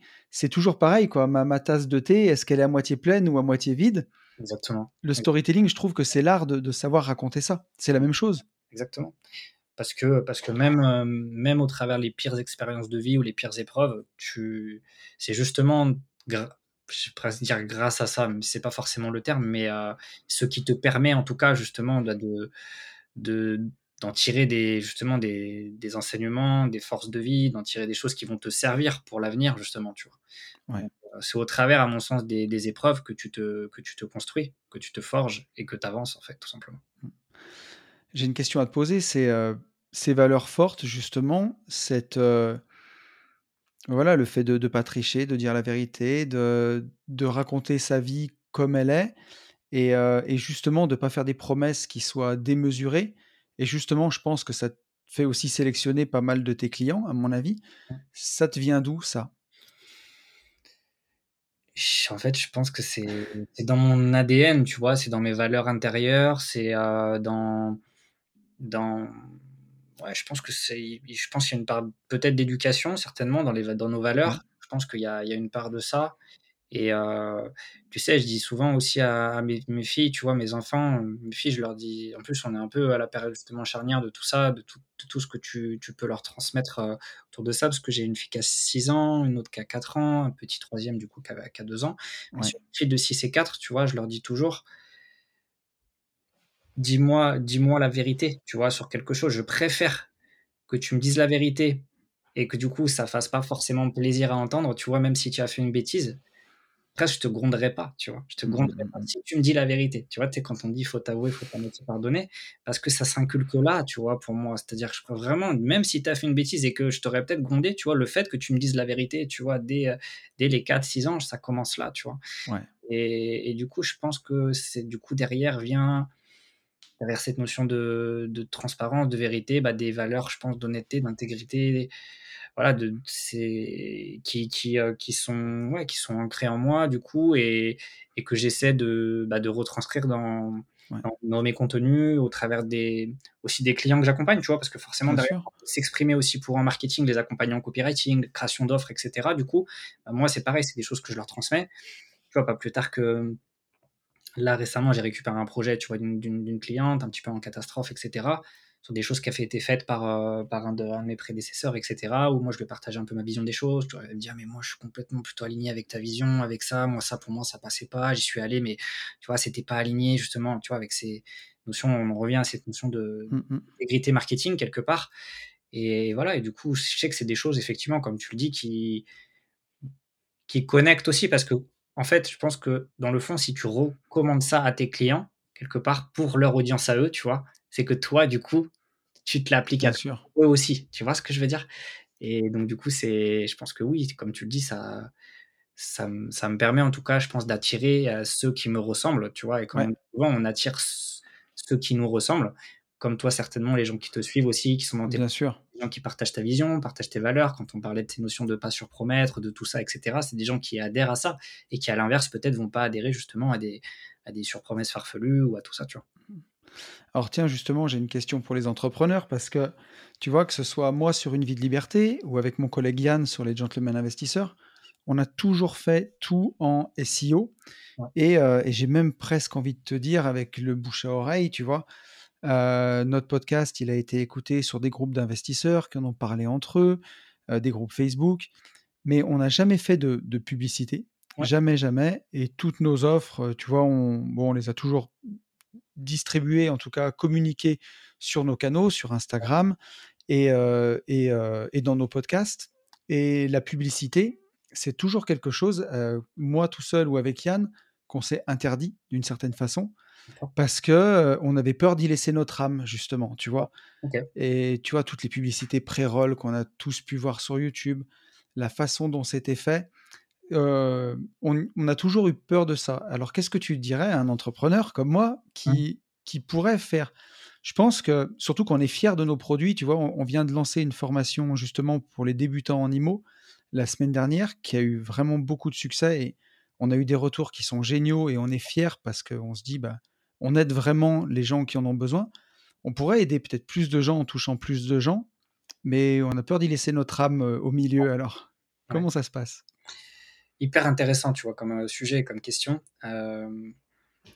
Tu sais, je pense que cette, heu, déjà au départ, je pense que cette cette cette appréhension-là, cette crainte, cette peur-là, tu vois, je je pourrais presque la comparer, tu sais, à une peur que tu as même quand tu te lances et que tu crées du contenu quelque part. Tu sais aussi parce que du coup, Ouais. tu tu vas t'exposer aussi à au plus grand nombre, tu fais le saut dans le grand bain, tu sais pas comment vont être les réactions, tu peux avoir des haters, tu peux avoir des critiques, tu peux avoir tout ça, en organique comme en payant d'ailleurs finalement. Bien sûr. Tu as la gestion des commentaires et tout ça. Donc je pense que dans déjà dans la l'analogie, tu vois, pour moi, il y a quelque chose d'un peu similaire là-dedans et en fait après, si tu veux, pour moi, c'est tu tu tu je pourrais pas aller jusqu'à dire tu dois, tu vois? Mais en fait, vu le potentiel que tu tu peux avoir derrière, mais en tout cas, tu tu tu peux aujourd'hui, parce que tu vois, nous, on le fait avec intégrité avec nos clients, tu vois? Tu peux aujourd'hui, heu, garder ton ADN, garder tes valeurs. Tu parlais d'accroche pré-roll et cetera. Avoir des accroches qui justement vont être, heu, dans l'hyper authenticité, tu vois? Et justement et c'est là où tu vas sauter aux yeux et te démarquer justement des autres qui vont Ouais. Quelque chose justement d'ultra trop trop pushy ou under ou trop vu et revu, tu vois? Et justement, c'est là où toi, tu vas te connecter avec ces personnes, tu? Ils vont dire: «Ah lui, lui lui il me parle, tu vois? Lui il fait ça et lui c'est différent, lui c'est ça ça ça fait peut-être plus authentique, ça fait peut-être» tu vois? Tu vas Mmh, mmh mh. en fait finalement, que ce soit sur un contenu org organique, un podcast, une chaîne YouTube et cetera ou sur, heu, une annonce, tu vois? En ads, que ce soit sur YouTube ou sur Facebook, Instagram, peu importe. Pour moi, c'est encore une fois, c'est comment est-ce que tu amènes les choses, comment est construit ton ton ads copy, comment est construit ton accroche, comment est construite ta vidéo et cetera, tu vois? Donc Ouais. heu, là, tu vois, l'appréhension, je la je la comprends tout à fait, elle est légitime, tu vois? Mais en fait, tu te rends vite compte que c'est dans ta manière de retranscrire les choses, c'est ça qui va, qui va euh, à la fois affirmer ta Ouais. différence, mais surtout ton authenticité, ton unicité. Tu vois ce que je veux dire? Encore une fois, c'est d'être c'est d'être authentique, quoi, tout simplement. C'est ça. Ouais. Et, et tu vois, pareil, les retours, la gestion de commentaires, etc., c'est des choses qui se, qui se gèrent aussi, euh, voilà, qui se gèrent euh, en payant comme en organique. Donc, euh, en fait, c'est cette notion que toujours c'est pareil de, de scalabilité, donc de t'exposer Ouais. au plus grand nombre rapidement, qui peut faire peur, et aussi accepter que, de toute façon, t'as- tu sais, quand on dit sur 100 personnes, tu as toujours un échantillon de personnes qui, euh, qui, euh, bah, qui sont, euh, ouais, de- je vais pas dire en trois lettres, tu vois, mais tu en as Ouais, bien sûr, ce que je veux dire, ça fait partie de l'échantillon. c'est comme ça. effectivement, plus ton audience grandit, que ce soit en organique ou en payant, plus mathématiquement, tu auras toujours des gens qui ne seront pas contents ou qui seront pas alignés avec tes valeurs ou qui seront là pour te tacler. et te- Tu vois, ça fait partie du truc en fait aujourd'hui. Tu vois, le tout, c'est est-ce que toi tu communiques en- encore une fois aligné avec tes valeurs et est-ce que du coup euh, bah, ça résonne au plus grand nombre, tu vois, finalement, et est-ce que euh, les plus fidèles ils sont aussi alignés avec ça, de prendre leur feedback, de prendre leur retour aussi, tu vois, des, des gens qui te suivent, euh, qui sont dans, ton, dans ta communauté un peu plus étroite, voilà, de continuer à entretenir cette relation et voilà, mais, euh, mais c'est non, franchement, ça, ça peut être fait de manière très très saine, vraiment, tu vois. Ouais, mais euh, j'en doute pas. Et d'ailleurs, quand, quand tu disais ça, c'est justement en voyant tes contenus Facebook où ça m'a attiré l'œil justement parce que j'ai dit tiens, c'est pas comme d'habitude, tu vois. Et, c'était c'était très intéressant. Mais cette scalabilité, elle, peut elle peut aussi faire peur, tu vois. Alors attention, toute proportion gardée dans ce que je vais dire. Mais je sais pas si tu as vu le documentaire Netflix de Big Flo et Oli. Je sais pas si tu l'avais vu à l'époque. Pas vu, non, je l'ai pas vu, Et mais c'était euh, c'était très intéressant. Alors, je me compare pas à Big Flo et Oli, c'est pas ce que je suis en train de dire. Mais euh, ils expliquaient qu'au début, qu'ils faisaient du rap, tu vois, ils avaient leur Instagram, ça marchait, et ils, ils répondaient à tout le monde. Et ils Ouais. voulaient absolument répondre à tous les messages. Ouais. Et, euh, et qu'un jour, bah, forcément, ça n'a plus été possible, tu vois. Pas, pas parce que c'est juste qu'au bout d'un moment, matériellement, le, c'est, ça devient impossible, tu vois. Et je dis pas que j'en suis encore là, mais aujourd'hui, je reçois énormément de, de messages. Ouais. Et j'ai, jusqu'à présent, j'ai toujours répondu à tout le monde. Et là, tu vois, j'ai des messages qui ont une semaine de retard. En fait, j'y arrive plus, quoi. Ouais, je comprends. Je comprends. Euh, et, et tu vois, c'est- marrant parce que pour en revenir sur ça, quand je te parlais du coup de ma cliente aussi juste avant, tu vois, qui pareil, elle, elle me dit, euh, elle me dit quand j'ai récupéré son projet, tu vois, elle me dit, euh, mais moi, euh, Nicolas, moi, je, je- je me sens obligé de répondre à tous les messages, tu vois, c'est pour moi, c'est Mm, pareil, mm, et je peux pas laisser, tu vois, mon audience en attente, elle, elle a des questions, des messages, je dois répondre, les mails, les messages, etc., tu vois. Et, euh, et aujourd'hui, elle peut encore se permettre de le faire, tu vois, c'est-à-dire qu'elle n'est pas encore au stade 2. Et la personne avant, elle disait, mais tu t'en fiches, qu'est-ce que tu peux, tu peux pas répondre à tout le monde, tu laisses, tant pis, etc., tu vois. Et elle a dit quelque chose que je partage moi, tu vois, assez, et que même dans mes contenus, je l'ai partagé aussi, tu vois. Moi, je serais quand même plus partisan de dire, euh, de quitte à prendre quelqu'un, tu vois, même à moindre coût, etc., Ouais. tu vois, qui va être aligné avec ta vision, tes valeurs, ta manière de t'exprimer, etc. C'est des points qu'il faut valider en amont, tu vois, mais qui soit là pour euh, faire que ça, tu vois. Et au Ouais. final, toi, ça aura peut-être un petit coût, mais à la sortie, la Non, considération que tu donnes en fait aux personnes, tu vois, pas obligé de même de répondre dans les bah, dans 24, 48 heures, tu vois, tu réponds dans la semaine, mais rien que le principe de leur répondre, Mm, mm. tu vois, de leur apporter cette, euh, cette considération, cette sensibilité, c'est pour eux c'est énorme, tu vois. Ouais. Et, et tu vois, moi je sais que dans mes contenus, je vais pas te dire que j'ai forcément répondu à tout, etc. Tu vois, ce serait me mettre dans une situation délicate, mais, mais je suis peut-être passé au travers de certains messages, mais tu vois, j'ai eu des, vraiment des posts sur LinkedIn ou sur Facebook, du coup, vraiment quelques trucs qui ont, vraiment pas mal, pas mal viralisé avec beaucoup de commentaires. Ouais.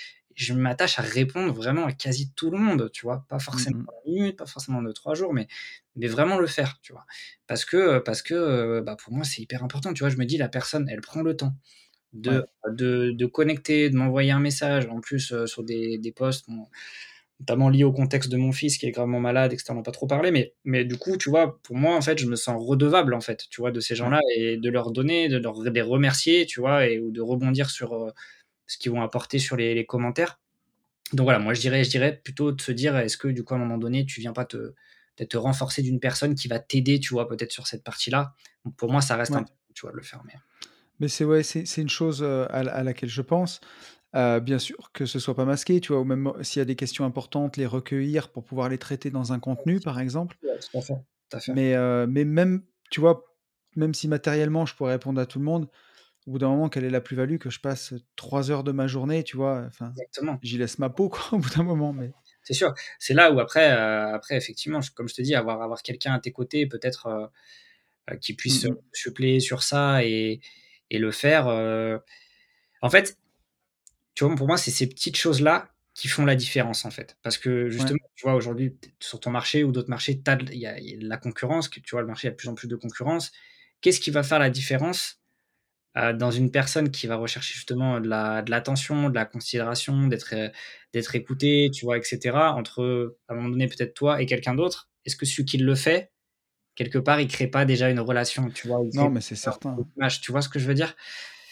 Voilà, après c'est voilà, c'est voir, heu, à un moment donné quand quand tu le mets en place, la limite de ça, comment ça peut se coordonner, mais moi je voilà, j'aurais plus tendance à dire en tout cas pour moi, je sais que c'est quelque chose, mmh. moi je suis encore au stade là, oui, limite, tu vois, de pouvoir encore répondre, mais là, ça va être pour moi l'idée de de prendre quelqu'un, tu vois, qui puisse Ouais, bien sûr. tu vois, à un moment donné. Mais c'est vrai qu'on a du mal à lâcher ça parce que notre communauté, on l'a construite aussi avec ça, en répondant aux gens. Et tu vois, aujourd'hui, les gens qui viennent à nos événements, on organise 4 voyages par an en France et à l'étranger avec des investisseurs. Donc on part tous les 2, mon pote Yann et moi, on on emmène 20 investisseurs avec nous. Là, tu vois, on va aller, heu, dans dans 1 semaine, je pars au Maroc, dans au mois de de juin, on part, heu, on part au surf et au final, tu te rends compte que les gens, bah, la personne qui vient, c'est une personne à qui, des fois, je me rappelle pas, mais j'avais répondu par un gentil mot et puis j'avais donné une petite solution rapide à sa problématique et mine de rien, forcément, les gens se sentent considérés. Puis moi, c'est dans mes besoins aussi d'aider et de et dans mes valeurs. Exactement. Donc c'est vrai que c'est un truc qui fait qu'on a du mal à lâcher. Après, si tu trouves quelqu'un qui est dans tes valeurs et où bien sûr c'est transparent, qui explique qui est ton community manager et Donc c'est lui qui répond. Après ouais, faut être transparent vis-à-vis de ça, tu vois? Tu dis: «C'est pas moi qui réponds, c'est la personne qui travaille avec moi». Par contre, au moins il y a une réponse. Ouais. Au moins tu sais que toi, tu es en phase aussi avec la réponse qui est donnée, tu vois? Bien sûr. C'est comme si c'était la tienne, tu vois? C'est pas directement toi qui as écrit, tu vois? Mais mais bon, tu es alignement sur ça et et tu vois, ça me fait penser, par exemple, aujourd'hui sur, heu, je vois beaucoup sur TikTok, même Insta et cetera, tu vois? Même des des gens commencent à avoir vraiment des belles communautés et heu et sur des commentaires où quand il y a des je sais pas si tu as déjà vu ça, mais des personnes enfin, qui ont commenté et qui ont une réponse, ils se disent ils ils écrivent derrière, ils écrivent: «Waouh, il m'a répondu, tu m'as répondu» Ouais. tu vois? Et et pour eux, en fait, c'est énorme, tu vois? C'est énorme. sûr. Ils se disent: «Ouais, il va jamais me répondre et tout, il a eu 1 000 000-2 000 000 d'abonnés», tu vois, et pas plus tard qu'hier, tu vois? Ma femme, elle elle suit une influenceuse, heu, tu vois? Elle elle pareil, elle se reconnaît dans ses valeurs, elle le suit depuis très longtemps et cetera. Elle lui avait jamais répondu, tu vois? À certains posts et cetera, certains à certains certains commentaires et là, hier, elle lui a répondu. Elle m'a dit: «Putain, elle m'a répondu et tout, oh, c'est génial, heu», tu vois? Et donc du coup, en fait, tu viens créer une forme quand même de de proximité, tu viens renforcer cette proximité et tu vois, Ouais. de tes cas et tout, bah, ces personnes-là, à un moment donné, heu, pourquoi elles ont peut-être eu ce déclic avec toi, tu vois? Parce qu'elles se sont souvenues de cette fois-là où tu leur avais répondu et tu leur avais apporté un minimum de ouais, un minimum d'attention et de considération. Ouais. Ouais, j'en suis j'en suis convaincu. Alors, on n'en avait pas parlé jusque-là, mais tu tu en as parlé un petit peu et heu, est-ce que tu veux nous parler de de ton fils? Ouais, on peut en parler, ouais, effectivement, un petit peu. Merci de merci de partager sur, heu, sur ça. Hem, ouais, donc en fait, c'est, heu, bah, mon petit, il a bientôt 2 ans et et du coup, il y a, bah, il y a un peu plus d'1 an de ça, 1 an et demi de ça, on lui a découvert du coup une, grave maladie génétique, et incurable, à ce jour encore. Une un syndrome de Dravet, ça s'appelle, donc heu, c'est bien que je puisse, heu, citer aussi le le nom pour, faire connaître, sa sa maladie Ouais. et donc du coup, qui, bah, qui engendre en fait des des crises, convulsives à répétition. En fait, c'est une mutation sur, sur une des des protéines, enfin d'un de ses un de ses gènes et fait que du coup, bah, il est hyper, sensible à aux variations de température, donc notamment à la fièvre et où, la moindre fièvre, en fait, le fait, le fait convulser et le fait convulser longtemps. Donc heu, voilà, il y a eu, on avait fait, heu, l'année dernière énormément de séjours à à l'hôpital, je les compte même plus, heu, parce que du coup, bah, des des, convulsions qui ont ouais, qui ont pas forcément bien tourné et qui demandent d'être, après des séjours, des séjours à l'hôpital et donc après avec des risques de, bah, de retard aussi bien cognitif que moteur et cetera. Donc aujourd'hui, je touche, du bois, il y a pas encore de re de retard vraiment apparent, mais dans le Ouais. spectre de sa maladie, c'est, heu, il pouvait avoir avoir quand même avoir des retards. Après, on saurait pas le comme je te dis, le spectre des retards, ça peut être léger comme ça peut être, plus important et donc heu, donc du coup, ouais, ça a été, bah, forcément un gros, gros choc, Ouais, j'imagine. personnel et pour la famille aussi et parce que nos deux filles sont, vont très bien et lui petit troisième. mes deux premières, pour la petite histoire, ça peut être aussi intéressant pour ceux qui nous écoutent. Pour la petite histoire, nos deux filles ont été conçues par FIV, donc c'est bien. C'est bien mes filles. en fait, j'avais fait une, une, congélation de paillettes avant ma chimio pour mon cancer. D'accord. parce que du coup, ils préservent ça. Ouais. du coup, parce que les traitements sont très, très agressifs de chimiothérapie et donc avec des risques d'altération derrière, etc. Et, euh, et, du coup, euh, bah, nos deux filles fait par, euh, fait par FIV à partir de ces paillettes, aucun problème. Et mon petit troisième, où il nous avait dit qu'il y avait une meilleure mobilité, etc., qu'il ne devrait pas y avoir de problème, mais par contre, il y avait peu de chances que ça marche naturellement. Ça a marché, tu vois. Ok. Sauf avec la suite qu'on connaît et que, que, je vous ai décrite là. Et donc, du coup, forcément, bah, nous, on se pose toujours des questions de. Est-ce que c'est lié? à, ma, à, mon cancer, au traitement de chimiothérapie, etc. Parce qu'il y a quand même une, une, suspicion sur un des traitements, justement, euh, qui, euh, qu'il est possible et qu'il ait des, des, des, impacts sur, euh, sur justement des impacts génétiques derrière. Donc voilà, imagine après, tu sais, le sentiment de culpabilité, de tout ça, tu vois, qu'il y a derrière aussi. Ouais as traversé ça, tu dis, waouh, c'est bon, tu regardes devant, tu te remets de ça, tu arrives à avoir deux magnifiques filles, ma, ma, femme qui est, tu vois, qui est toujours là depuis, depuis le début, et puis tombe ça, quoi. Tu te dis, waouh, putain, laissez-nous tranquilles, quoi. et, ça m'a ça m'avait touché, justement, j'ai dit, mais quelle résilience et euh, quel courage, et, euh, voilà. Merci je te remercie. Ouais, c'est euh, bah, puis un impact, un impact sur le, la vie de famille et puis forcément sur le pro aussi, sur la boîte euh, l'année dernière où l'année forcément était plus compliquée parce que bah, parce que quand tu passes plus de temps à l'hôpital que sur ton business, forcément c'est aussi compliqué. Mmh, mmh. Euh, et, voilà, il faut il faut avancer, il faut il faut se battre. Comme je dis souvent dans mes contenus, faire que demain soit meilleur qu'hier et et puis se raccrocher à sa mission intérieure, à pourquoi on fait les choses, pour qui on fait les choses et moi, c'est ça qui me qui m'anime, qui me fait vibrer et qui me, qui me fait le lever le matin pour avancer, pour se battre pour lui et, et pour ma famille. Quoi. Ouais, c'est euh, la vie n'est pas un long fleuve tranquille et euh, c'est ça. Et ouais, parfois il y a une, euh, une phrase parce que bon après j'ai rien j'ai alors j'ai connu des, des, moments difficiles, rien bien entendu dans la mesure de, de ce que tu nous décris, mais des fois je me disais la vie la vie envoie ses plus durs combats à ses meilleurs soldats donc, euh, J'entends souvent récemment ça, ouais. Je suis, Et on se dit que. Ouais, peut-être, c'est sûr. Et puis, ouais, c'est vrai qu'après, c'est aussi là. La... Forcément, tu, même si tu es dans le côté positif, quand tu vois le, même le verre, tu sais, plutôt à, moitié plein qu'à moitié vide, tu peux pas t'empêcher de penser qu'il y a aujourd'hui, sur sa maladie, il y a 20% de chances de décès avant l'âge adulte et qu'une crise tourne mal et que et quand tu vois, tu vois dans les groupes Facebook. Euh, ou d'autres posts, d'autres parents que tu suis et que tu vois les partages, tu vois, d'enfants qui sont passés de l'autre côté, euh, qui avaient ça, etc. Bah, forcément, tu vois, tu, tu arrives de faire des projections, mais en fait, il euh, faut vite, euh, vite te le sortir de la tête et puis il faut, faut, faut, avancer pour, pour tout faire, tout, tout faire pour que justement il soit du, il soit du bon côté. Quoi. Ouais. Et, et encore une fois, c'est vrai que la liberté, l'entrepreneuriat dans ces moments-là, ça nous permet d'être d'être près de nos enfants plutôt qu'être euh, d'être euh, d'être loin d'eux ou indisponible, etc. Parce que forcément, bah, sa, sa, maladie, elle impose d'être euh, au quotidien pas très loin, parce que s'il fait les, les crises préviennent pas. Hein. donc, s'il fait une crise à un moment donné pour pouvoir réagir, ma femme toute seule, c'est quand même pas facile. Il y a aussi les deux filles. Elle a dû arrêter son travail, elle a dû.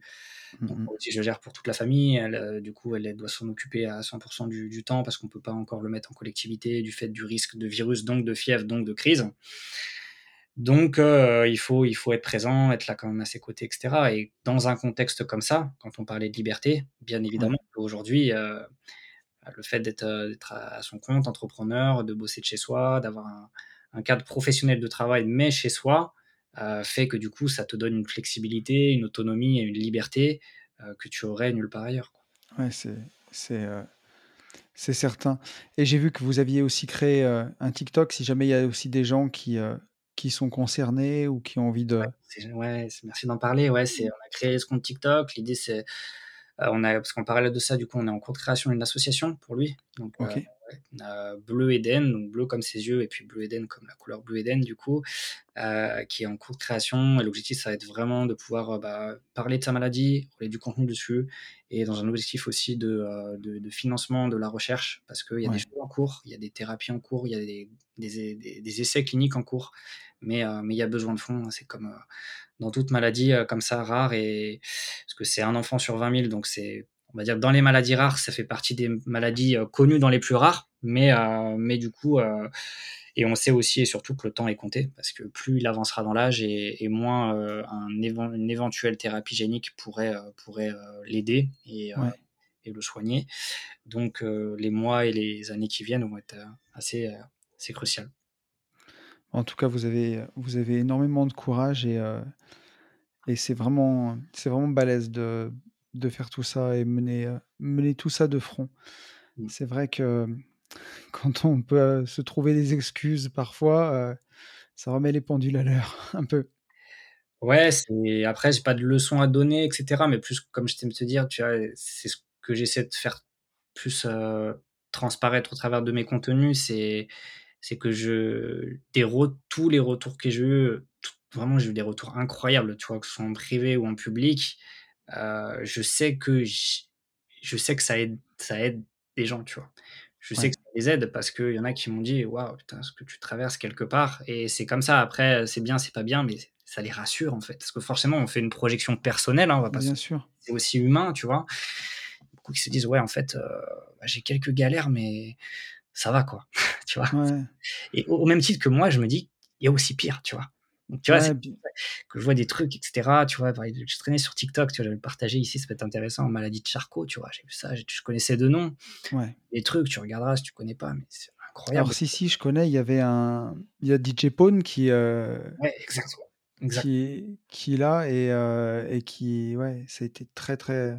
putain, tu vois, des petites. incroyable. Une vingtaine d'années, trentaine d'années. Jour au lendemain, on leur dit, il vous reste deux ans à vivre, tu vois. Waouh, c'est encore autre chose, tu vois. Parce que là, tu sais que t'as pas d'issue possible. Hein, tu vois, tu sais que c'est qu'une question de temps et le temps il est court et que là, Eden, il y a peut-être un espoir, peut-être, tu vois, de, le sauver malgré tout.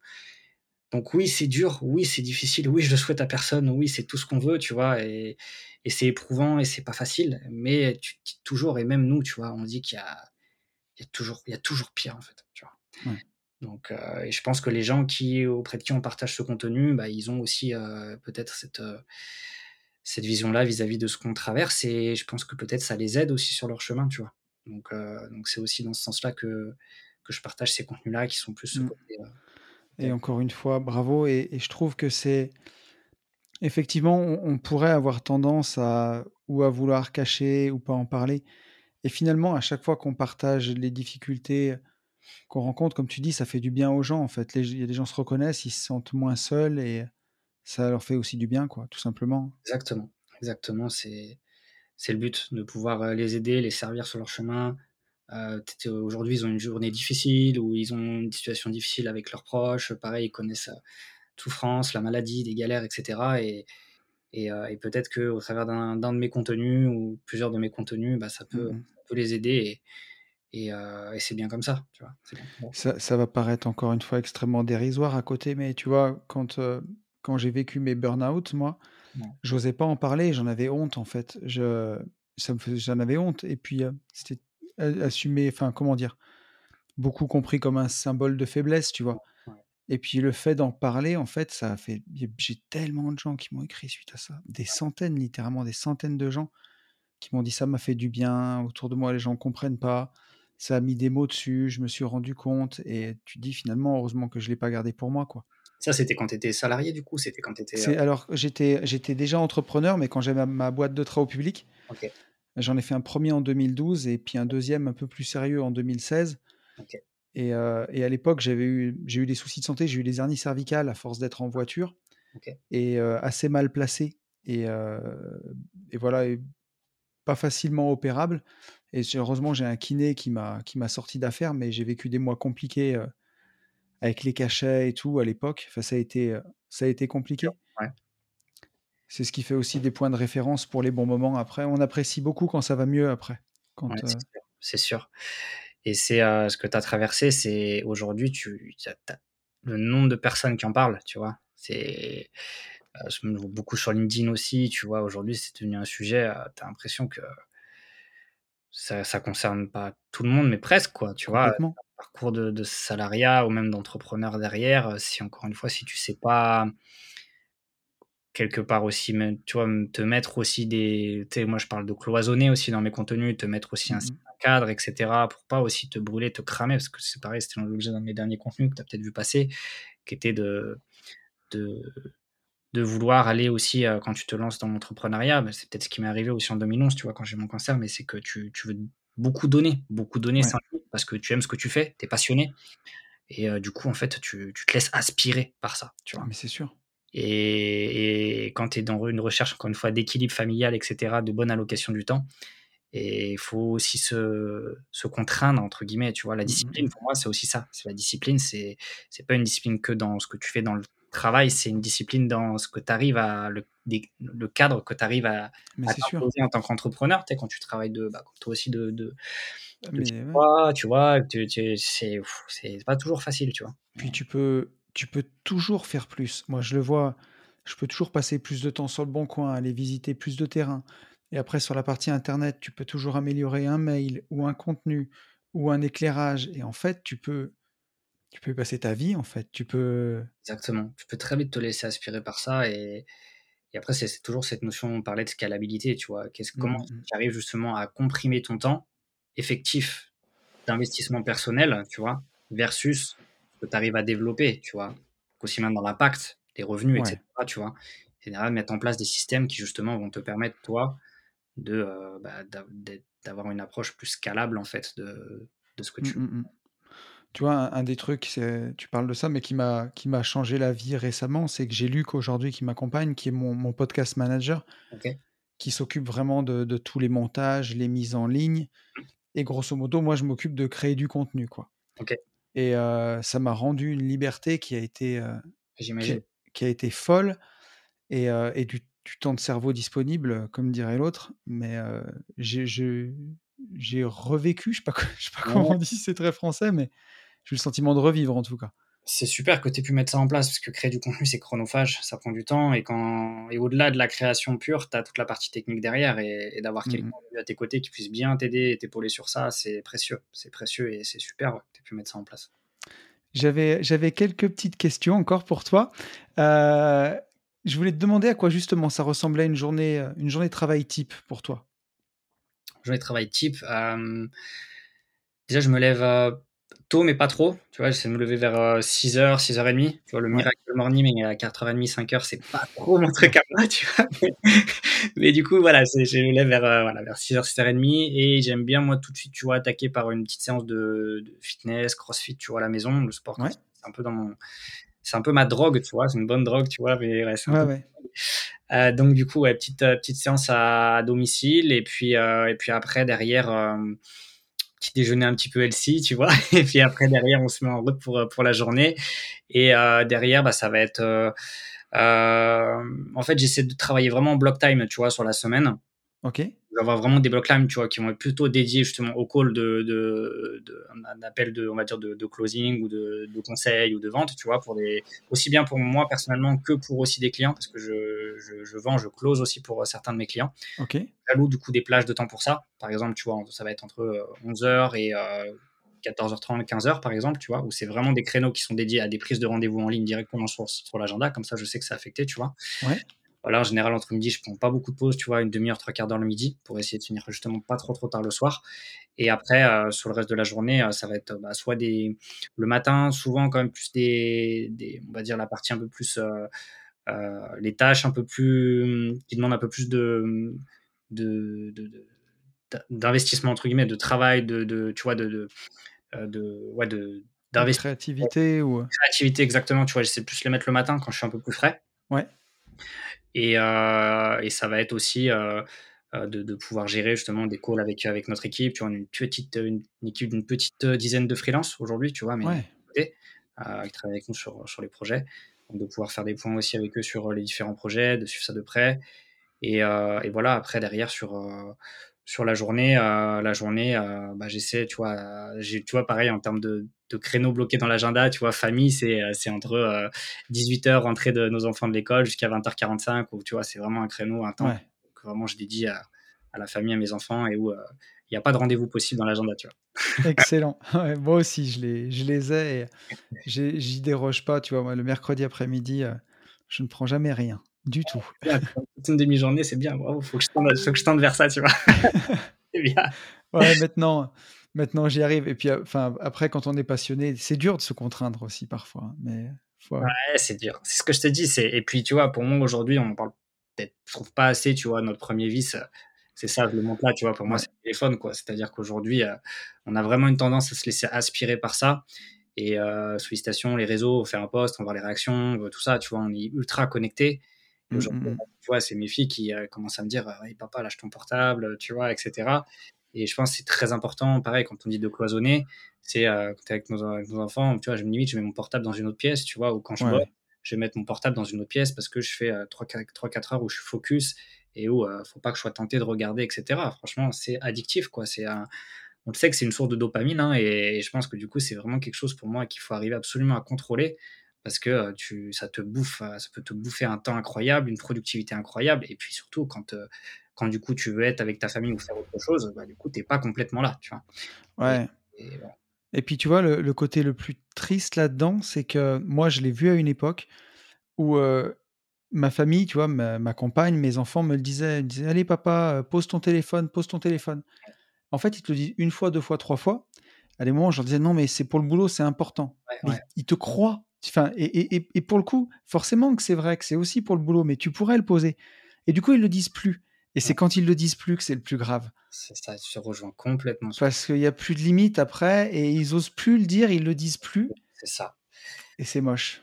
Ouais, tout à fait. Mais tu vois, pour moi, c'est un gros, gros, gros enjeu euh, entrepreneurial des années qui viennent. Et je trouve qu'on n'en parle pas beaucoup.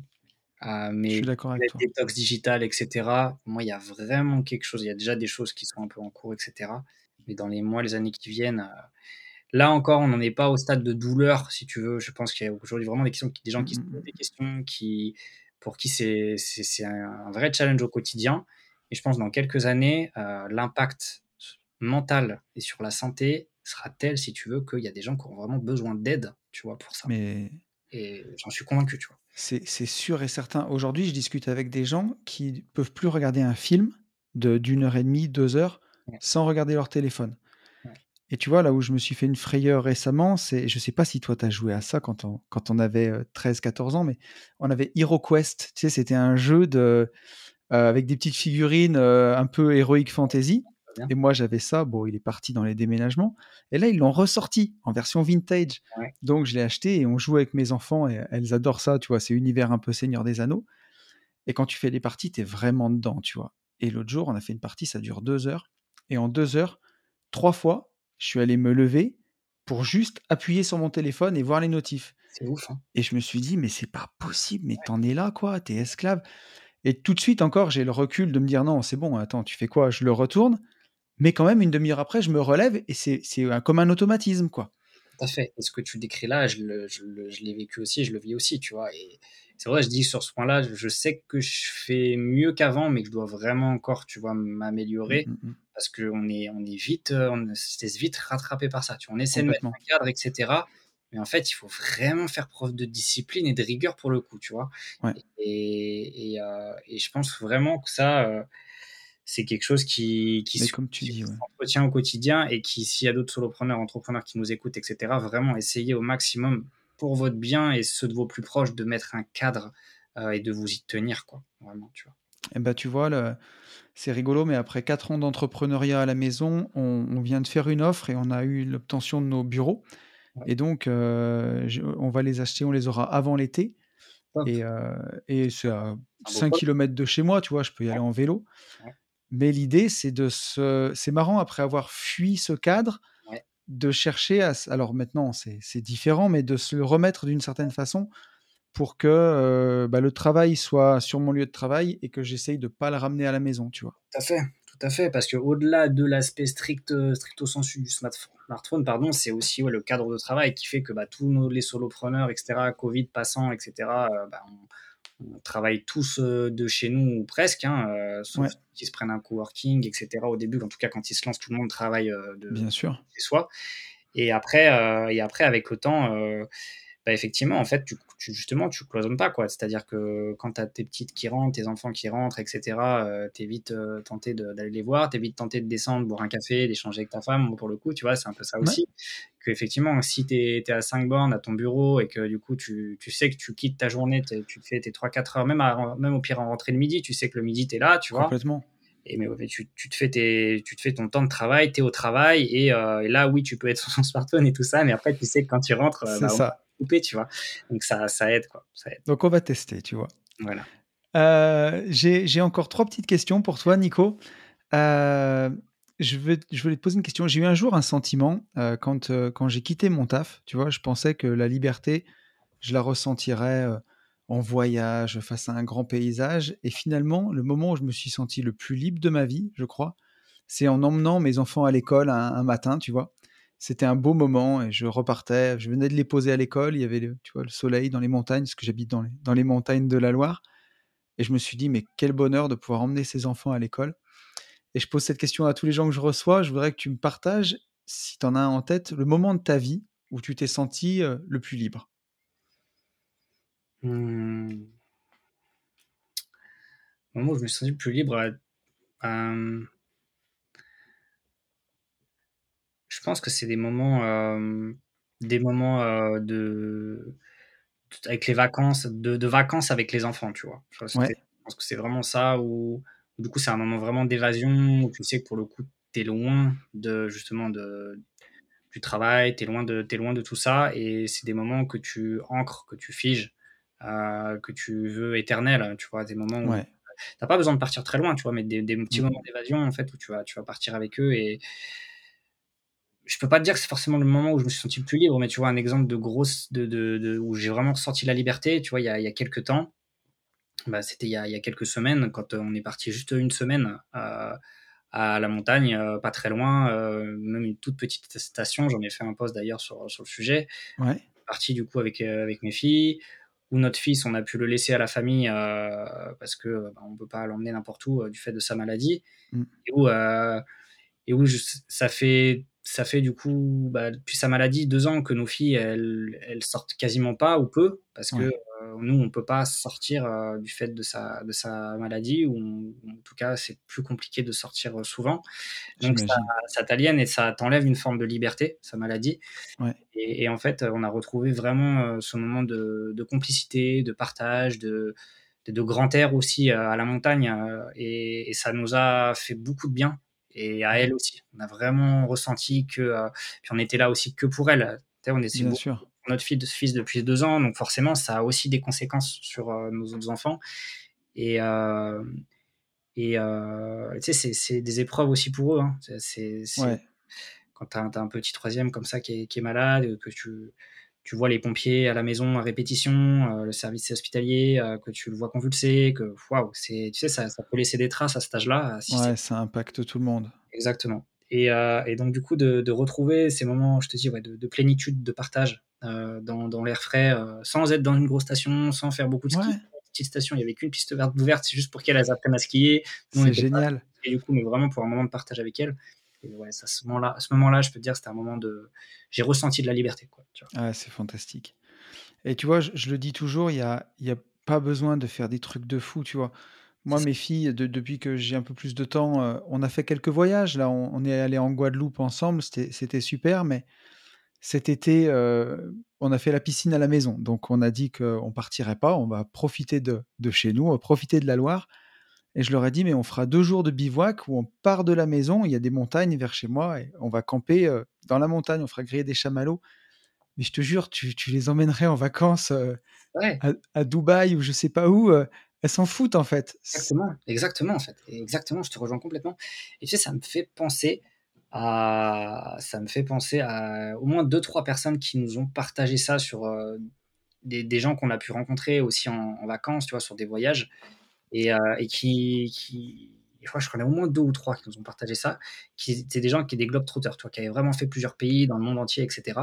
Et, et c'était notamment, je me souviens de quelqu'un en, en, Corse qui nous avait dit ça, qui nous avait dit, mais on a fait beaucoup de pays, mais en fait, on se rend compte que la France et la Corse en particulier, finalement, en fait, t'as tout, quoi. Tu vois, bien sûr. Après, bien entendu, qu'il y a des choses que tu vas retrouver ailleurs, que tu apprends en France, etc. Mais on a quand même une diversité de paysages inspirants incroyable. Et euh, où t'as pas forcément besoin d'aller très loin, qui plus est si tu es avec ceux que t'aimes et qui sont, qui sont les plus chers à tes yeux et avec qui tu as envie de partager des moments. Et, et encore, qui sont petits parce que c'est encore moins important pour eux, justement, on va dire peut-être l'aspect, euh, l'aspect, on va dire, euh, le, le, le, cadre presque, tu vois. Ouais. Et, euh, et, et, donc, du coup, ouais, ça, ça m'avait marqué. Ouais, j'étais vraiment, bon, pour le coup, nous, on n'a pas encore fait, on a fait quelques pays, mais on n'a pas fait non plus, tu vois, on n'a pas tout visité encore, mais, mais, euh, mais ça, ouais, ça va dans le sens où tu te dis qu'en fait, il n'y a, a, pas besoin forcément d'aller très non. loin. Non, non, c'est juste, euh, juste d'être ensemble, quoi. Et, et au final, et puis de passer du temps de qualité, tu vois, c'est pour décomplexer les entrepreneurs aussi. Moi, jusqu'aux jusqu'aux 8 ans et 10 ans de mes filles, je travaillais 70 heures par semaine. Je les voyais une demi-heure le soir pour se coucher. Mais par contre, le week-end, je faisais l'effort d'être là et de ne pas avoir de travail. Et je les emmenais à la piscine, je les emmenais au parc. Et vraiment, on passait, c'était pas, pas tant d'heures que ça finalement. Mais par contre, j'étais vraiment là pour le coup. C'est ça, c'est ça. Et, et finalement, c'est ça qui compte, quoi. Je rejoins complètement. C'est plus l'intensité du moment que tu passes. On parlait de décrocher du téléphone, etc. Donc finalement, tu es focus, tu es là qu'avec elle, tu es 100% avec elle. T es, t es, on sent que tu es là, quoi. Tu vois, tu es là, ouais. Tu partages des moments, tu partages des instants, tu, tu, tu, fais des choses avec, tu vois, et tu les, tu, tu les nourris, tu vois, tu leur apprends mmh. des choses, tu, tout ça. Ça, c'est waouh, ça, c'est puissant, tu vois. Ça, c'est ouais, complètement. C'est ça qu'elles retiendront, tu vois, finalement. Mais c'est sûr. Où elles sont allées, bien entendu, qu'elles se souviendront qu'elles sont allées là ou là, mais c'est plus les, les moments qu'elles auront partagés et, et ce qu'elles en retireront qui est important. Ouais, c'est sûr qu'on est bien d'accord là-dessus. Euh, J'ai encore deux petites questions pour toi. Est-ce que tu as un livre préféré, un livre que tu aimes ou un livre que tu lis en ce moment que tu as envie de nous partager, qui t'a inspiré? Euh... Alors, je lisais pas mal il y a un petit moment, je lis, je lis un peu moins, tu vois, en ce moment. Euh... Après, ça, ça, je pense pour tes auditeurs, ça va pas trop être une nouveauté, mais Père riche, Père pauvre, forcément, parce que c'est une fait pas de mal de le répéter. Après, je le répète parce que, parce que, parce que quelque part, ouais, c'est. On a tous pris une claque. Hein. Ah oui, forcément, forcément, parce que c'est c'est anticonformiste de ce que tu as pu connaître, de, de justement, ouais. quand je te parlais de de, de, de, de suivre un petit peu le, le, côté traditionnel de la chose, etc., que ce soit dans, dans le travail, dans l'investissement, dans, dans tout ça, et que tu lis ça, waouh, tu, tu te dis, putain, mm, mm, mm. quoi. tu vois, c'est fou, ouais c'est ça, ça, voilà c'est pour ça qu'il m'avait il m'a quand même pas mal marqué ce bouquin. Euh, mais comme je dis je pense que je fais pas dans l'original vis-à-vis de ton mais mais tu sais euh, on fait pas de mal de le répéter et j'ai encore des gens qui m'écrivent quasiment chaque semaine pour mmh. me dire qu'ils ont lu ce livre là alors depuis j'en ai lu beaucoup d'autres et je pense que c'est c'est encore pas le mieux tu vois. Ouais. mais par contre moi c'est un des premiers que j'ai lu. C'est celui qui m'a mis la première claque et où moi en plus j'étais entrepreneur déjà à l'époque et je pensais que je me débrouillais déjà bien. Et quand j'ai lu ce livre, je me suis rendu compte que j'étais pas dans le bon cadran, tu vois, et que j'étais entrepreneur, mais j'avais créé mon propre boulot et j'y passais en fait ma vie entière, quoi. J'échangeais mon temps contre de l'argent et à un point qui était pas bon du tout. Et, et ouais, c'est, ça fait partie des livres qui ont commencé à fissurer le, la carapace et à montrer qu'on peut faire différemment. Quoi. Mais complètement. Et puis toi, derrière, bah, ça t'a servi, je pense, aussi sur ce que tu as construit et sur tout Bien ça. sûr. Franchement, quand euh, je vois où tu en es et ce que tu as partagé, etc., je... waouh, respect. Et je pense que ouais, ce livre-là est vraiment dans, ces, dans, dans cette inspiration-là, ouais. en fait. Quoi, tu vois. Complètement. Du coup, tu as cité d'autres. Euh, ouais, est-ce que tu peux nous partager Moi, c'est moi, je te renvoie la question. Du coup, est-ce que tu veux nous partager celui vraiment pour toi, la pépite ou une ou deux pépites euh, voilà, comme ça, que tu te dis, c'est vraiment des super bouquins Est-ce que tu, tu en as? Bah, allez, moi je vais faire dans, je vais pas faire dans l'entrepreneuriat, je vais faire dans plutôt dans le développement personnel, mais un des livres qui a mis une grosse claque, c'est Le pouvoir du moment présent d'Eckhart Tolle. Ok. Ouais, Alors attention, c'est pas facile d'accès. Euh, la première fois, c'est ma frangine qui me l'a offert, m'a dit tiens, ça te fera du bien. Et, euh, et je l'ai commencé à le lire et j'ai pas, j'ai pas tenu. J'ai lu une dizaine de pages et je l'ai repris quasiment six mois après. D'accord. Euh, parce que c'est pas facile d'accès, mais une fois que tu as fissuré un peu, le, enfin que tu as, commencé à rentrer dedans, après tu te rends compte que c'est que c'est extrêmement puissant comme livre, et c'est un livre qui m'a fait du bien. Et, euh, et, pour nous qui avons toujours des projets, des idées, et qui parfois avons du mal à couper. C'est un, un très très beau livre et, euh, et tu vois, le mien est tout annoté. euh, Il y a des post-it un peu partout. Et je le relis, je relis de temps en temps les passages les plus inspirants qui montrent que, tu vois, finalement, quand tu es toujours dans le, pour certains, ressasser le passé et pour d'autres, l'anticipation du futur, au final, à quel moment tu es en train de juste de vivre le moment, tu vois? Et finalement, des, des moments euh, comme la conversation qu'on a tous les deux, tu vois, qui dure 1h20, où euh, on n'est pas sur nos téléphones et on est vraiment, euh, tu vois, l'un avec l'autre à discuter. Il y en a plus tant que ça, en fait, aujourd'hui, des, des moments comme ça. Exactement. Et, euh, et celui que tu cites, ouais, ce bouquin-là, ouais, je connaissais de, de nom, merci du, du partage, je vais, je vais, je vais vite parce que je ne l'ai pas, je l'ai pas lu pour le coup, mais en tout cas, ça, ça va bien, bien corroborer tous les propos qu'on a là jusqu'à présent, ça, Ouais. ça, ça, quoi. Ouais, carrément. Et j'avais une dernière petite question pour toi. Est-ce que tu as une citation préférée ou un mantra que tu t'es répété ou que, ou que tu aimes bien et que tu as envie de partager avec nous? Bah, c'est marrant parce que du coup, tu vois, pour, pour ceux qui ont, l'écran, mais elle est juste à côté de moi, Ouais. ici, elle est juste à côté de mon bureau, tu vois, c'est, euh, je ne perds jamais, soit je gagne, soit j'apprends de, de Mandela. Ouais. On a toujours suivi celle-ci, c'est vrai que voilà, c'est encore plus dans les épreuves dont on a parlé et ce qu'on traverse. Euh, J'aime beaucoup cette, cette citation. Pareil, je pense pas faire dans l'original, mais en tout cas, c'est quelque chose qui est, voilà, qui est ancré en moi et qui est, qui est assez puissant et qui m'aide à, à me relever à chaque jour euh, Mais elle est, ou des épreuves. Ouais.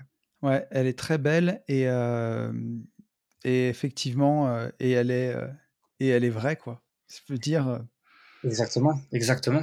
Parce que, parce que tu, tu apprends, tu apprends de, de chaque, de chaque. euh, je barrerai le mot échec et voilà, je- pour moi, c'est ouais.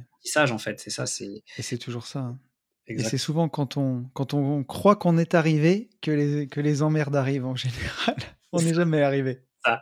Mais tout ça pour dire, euh, ouais, passer à l'action, passer massivement à l'action et, et euh, même s'il y a des difficultés, même si, euh, même s'il y, y a des choses qui peuvent vous être perçues pour vous comme des échecs, ce n'est que des apprentissages qui euh, derrière doivent vous servir. Je dis doivent pourquoi? Parce que le danger c'est euh, de de reproduire les mêmes choses dans le temps et de Mm. pas se servir justement, d'être pas capable de prendre du recul sur euh, une difficulté, un échec, et de se dire ok, qu'est-ce qui a bien marché, qu'est-ce qui a moins bien marché, et pourquoi ça n'a pas marché, et pourquoi est-ce Ouais. que du coup ça n'a pas fonctionné.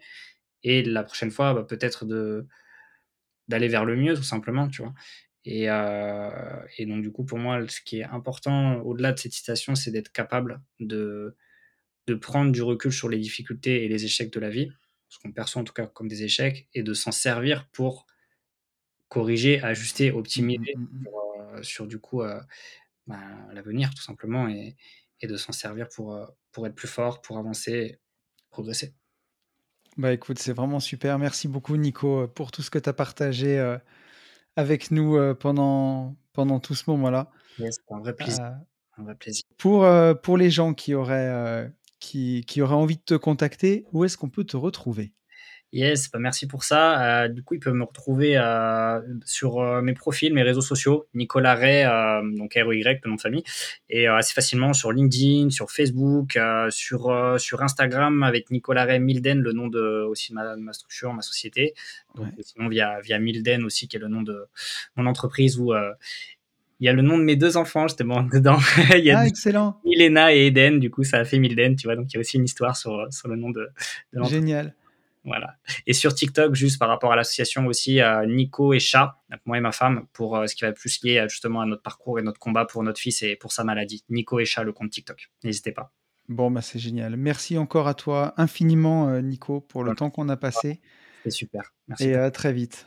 À très vite. Et je vous retrouve. Voilà, j'espère que ce podcast vous aura plu. En tout cas, j'ai pris beaucoup de plaisir à le faire. J'ai pris beaucoup de plaisir à discuter euh, avec Nico. Euh, il a une histoire qui est, qui est vraiment folle, incroyable, et il fait preuve d'une grande, grande résilience. Et euh, j'étais ravi qu'il puisse partager son histoire avec nous. Voilà, n'hésitez pas à aller, à aller le suivre et à rentrer en contact avec lui si vous le souhaitez. Et voilà, encore une fois, merci à toi Nico d'avoir partagé ce moment avec moi. J'étais vraiment ravi et enchanté que tu passes dans le podcast et je te souhaite le meilleur. Quant à moi, je vais vous quitter pour cette semaine, mais avant ça, comme d'habitude, je vous souhaite moi aussi le meilleur et vous le savez, je vous souhaite par-dessus tout de vivre libre.